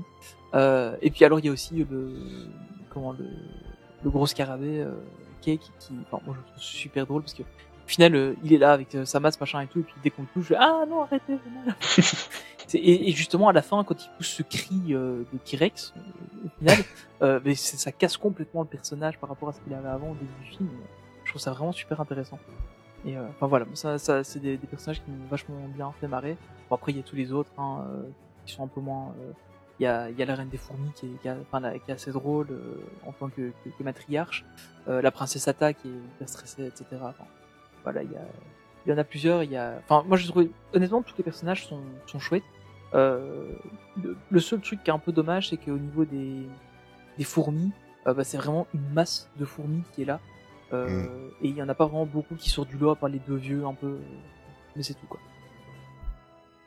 Moi, ce que j'aime aussi, ce sont les, toutes les scènes avec les lucioles qui font les projecteurs. euh, Ouais, que c'est con, mais euh, voilà, ça, marche toujours après autant d'années. Euh, avant qu'on passe à un petit peu tout ce qui s'est passé autour du dessin animé, autour de l'animé, tu veux rajouter quelque chose, Guillaume? Hmm, bah, je dirais au niveau de la, narration, euh, ce que disait Tony par rapport à, sa fille qui avait vu le film. oui, effectivement, il y a des ficelles qui sont quand même assez grosses dans le film. Je pense à aux allumettes, par exemple, qu'on qu'on voit au, à la première la Ouais, première séquence ouais. Ah euh, avec le avec le cirque. Tu vois les allumettes. En tant qu'adulte, forcément, tu, tu sais que les, les allumettes et la puce vont revenir à un moment.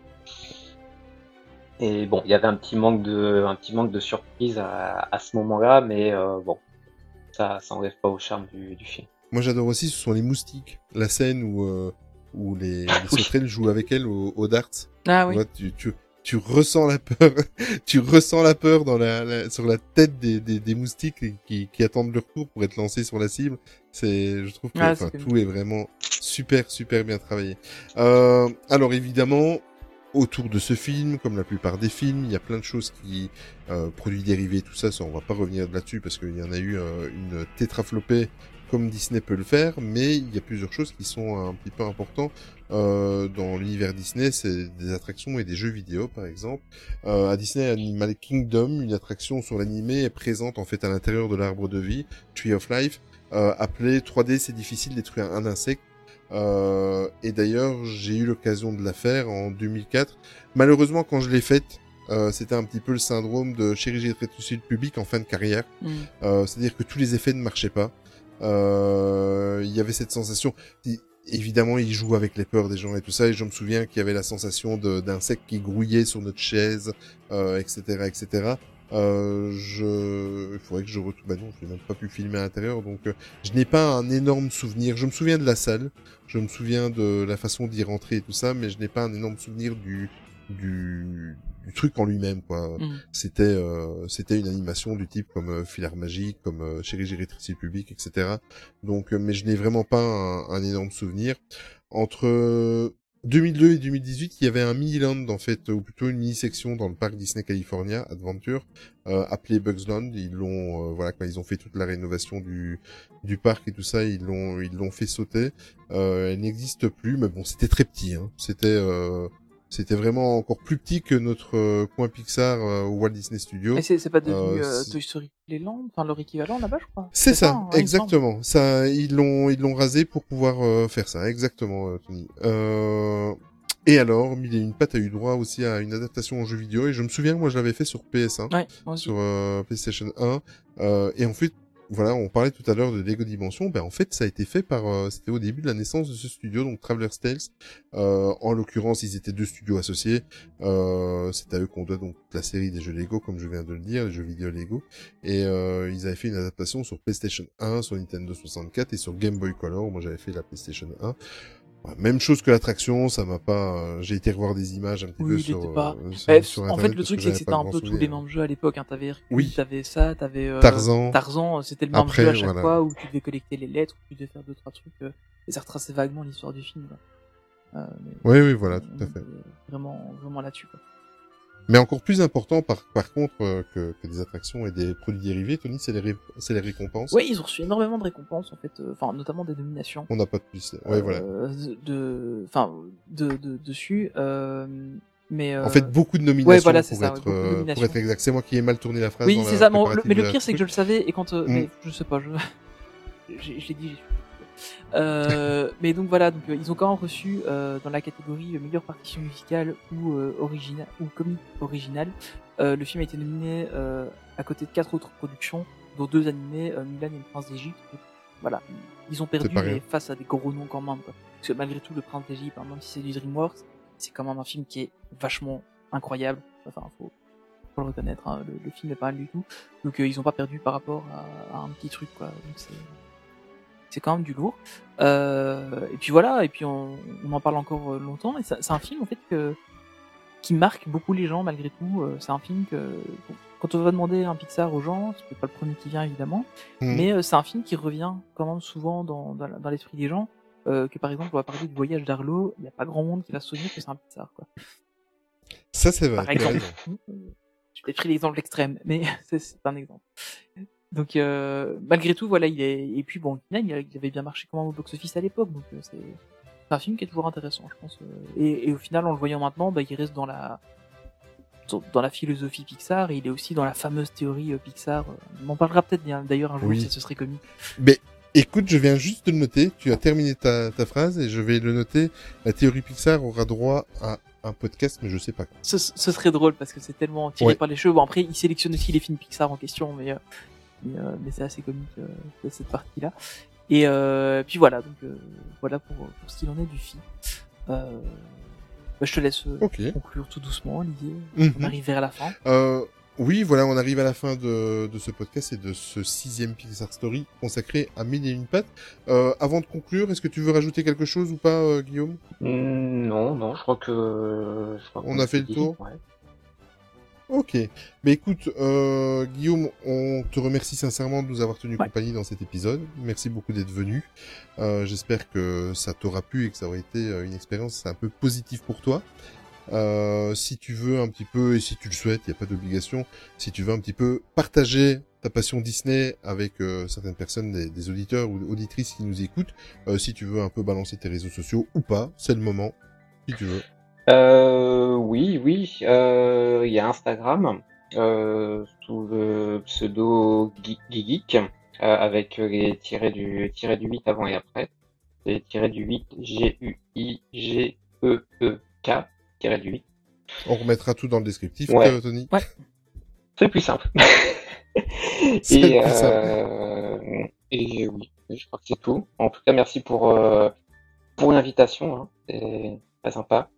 Mais écoute, il n'y a pas de quoi. Comme, je comme on, on- on le dit, euh, c'est aussi pour remercier tous ceux qui nous supportent et tous ceux qui nous aident, en l'occurrence sur le site euh, mainstreetactu.com que je vous incite à aller lire parce qu'il y a des chouettes, euh, il y a vraiment de super intéressants tous les articles. En fait, c'est pas parce que c'est chez nous, mais franchement, tous ceux qui ont écrit ont écrit des articles super intéressants. C'est vraiment, euh, voilà, c'est euh, c'est un petit peu corporé de ce que je dis, mais c'est la vérité. Franchement, euh, venez faire un petit tour. C'est gratuit, voilà. Si jamais vous faites partie de la communauté ou pas, ou vous avez des choses à proposer, si vous voulez venir nous tenir compagnie au même titre que Guillaume, n'hésitez pas à nous contacter. On est ouvert à plein de choses à ce niveau-là et c'est gratuit. Euh, voilà, on va vous laisser un petit peu j'arrête un petit peu, comme euh, on vous l'a déjà dit, de vous expliquer un petit peu toutes, euh, c'est beaucoup d'un petit peu. tiens, Oui, il y a beaucoup d'un petit peu.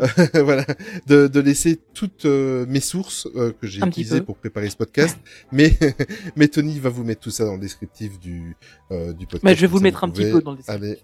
Un petit peu dans le dé- voilà exactement va te faire foutre. euh... voilà. Ah, ça y est, mais non, mais Euh. Guillaume en- encore merci beaucoup à toi et Tony je te laisse euh, terminer un petit peu à, à faire la, un petit peu, ouais. la publicité corporate voilà j'ai fait exprès Merci à tous encore une fois de nous avoir écoutés pour ce nouvel épisode. Euh, bah, vous nous retrouvez partout comme d'hab, iTunes, Spotify, etc. Euh, sur les applications, vous pouvez vous laisser un avis ou euh, des, des petites étoiles ou des trucs comme ça. Surtout, n'hésitez pas à le faire, ça nous aide vachement à se Mm. faire connaître. Euh, si vous aimez le podcast et que vous avez envie d'en parler à vos amis, bah, n'hésitez pas, c'est, cool. Euh, on- encore une fois, hein, vous le savez, on n'est pas à la recherche euh, d'avoir une communauté de 600 000 personnes, d'auditeurs ou quoi. Euh, mais bon, après, si, si on peut partager avec plus de gens, ben, c'est, sympa. Et alors, n'hésitez surtout pas non plus, donc à évidemment taper un coup d'œil sur le, le site web euh, pour voir nos articles, mais surtout nous rejoindre sur le Discord parce qu'on se marre bien. Euh, on passe du bon Mm. temps là-dessus et euh, voilà, franchement, euh, c'est, c'est plutôt cool. Et puis vous nous retrouvez aussi sur Facebook, Instagram, Twitter, euh, sur Metrit Actu, euh, surtout sur Instagram et Twitter, euh, grâce à nos deux comparses qui s'occupent de ça à temps plein maintenant. Euh, et il y a du vachement gros contenu là-dessus. Euh, Olivier, vous le retrouvez sur Olivier-Messa aussi un peu partout. Et puis moi, c'est Tony PLD, Tony avec un H. Et Olivier, qu'est-ce que tu nous as choisi comme musique de fin? Mais voilà, mais normalement c'est l'invité qui choisit la musique de fin, sauf pour les Pixar, parce qu'avec les Pixar Story, on met toujours, et c'est la première fois qu'on soit, tu es le premier invité d'un Pixar Story, tiens, en fait, euh, Guillaume, tu vois. Généralement, on a, on n'a pas de, d'invité. Et, euh, et, et là, en l'occurrence, ben, on met toujours une musique qui est appropriée par rapport au thème de l'émission. Donc aujourd'hui, ben, évidemment, je vous ai choisi The Time of Your Life, donc la, la BO originale de Mille et une pattes de A Bug's Life, évidemment de Monsieur Randy Newman. Je l'ai choisi parce que simplement c'est la musique emblématique de ce de ce long métrage et que euh, moi elle me met de, bonne humeur dès que je l'entends les deux premières notes. C'est euh, ça me fait tout de suite penser à l'univers que j'apprécie tant. Euh, merci Tony, encore merci Guillaume. On se revoit très très vite et en l'occurrence euh, avec toi on se revoit sur le Discord ou sur mainstreetactu.com et je vous souhaite le meilleur. On se retrouve dans 15 jours et comme je termine toujours, surtout n'oubliez jamais que le plus important c'est de garder son âme d'enfant. Ciao. Salut à tous, merci. was a bug, little bug, hardly there. How felt, what he dreamed, who would care? Without any evidence, His scars were ready. he was full of confidence, Some people have it in him. didn't have much common sense. It's highly overrated. He just knew that he'd come through. It's the time of your life, so live it well.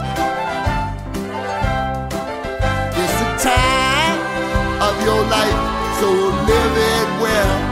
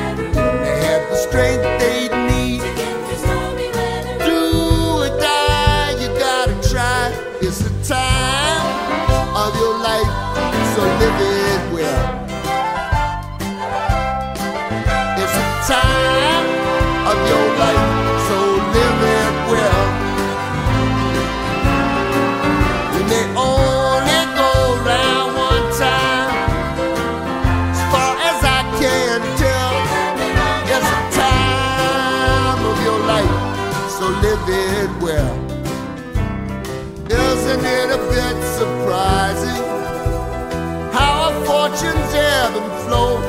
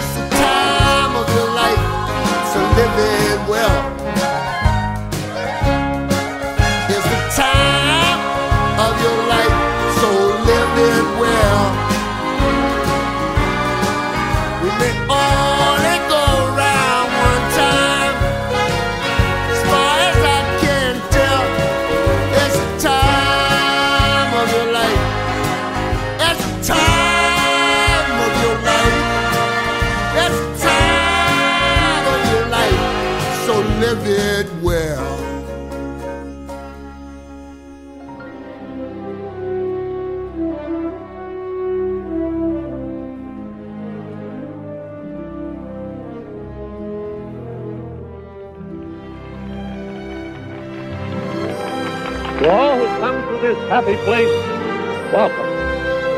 Disneyland is your land. Here age relives fond memories of the past. And here youth may savor the challenge and promise of the future.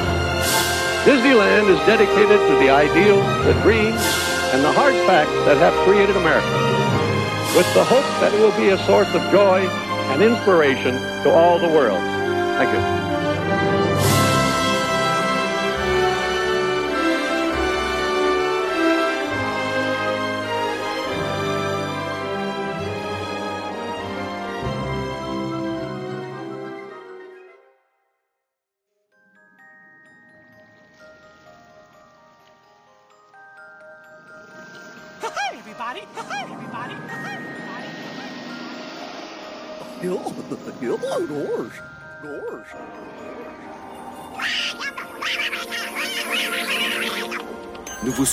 Agréable fin de soirée et souvenez-vous que tout commence avec les rêves.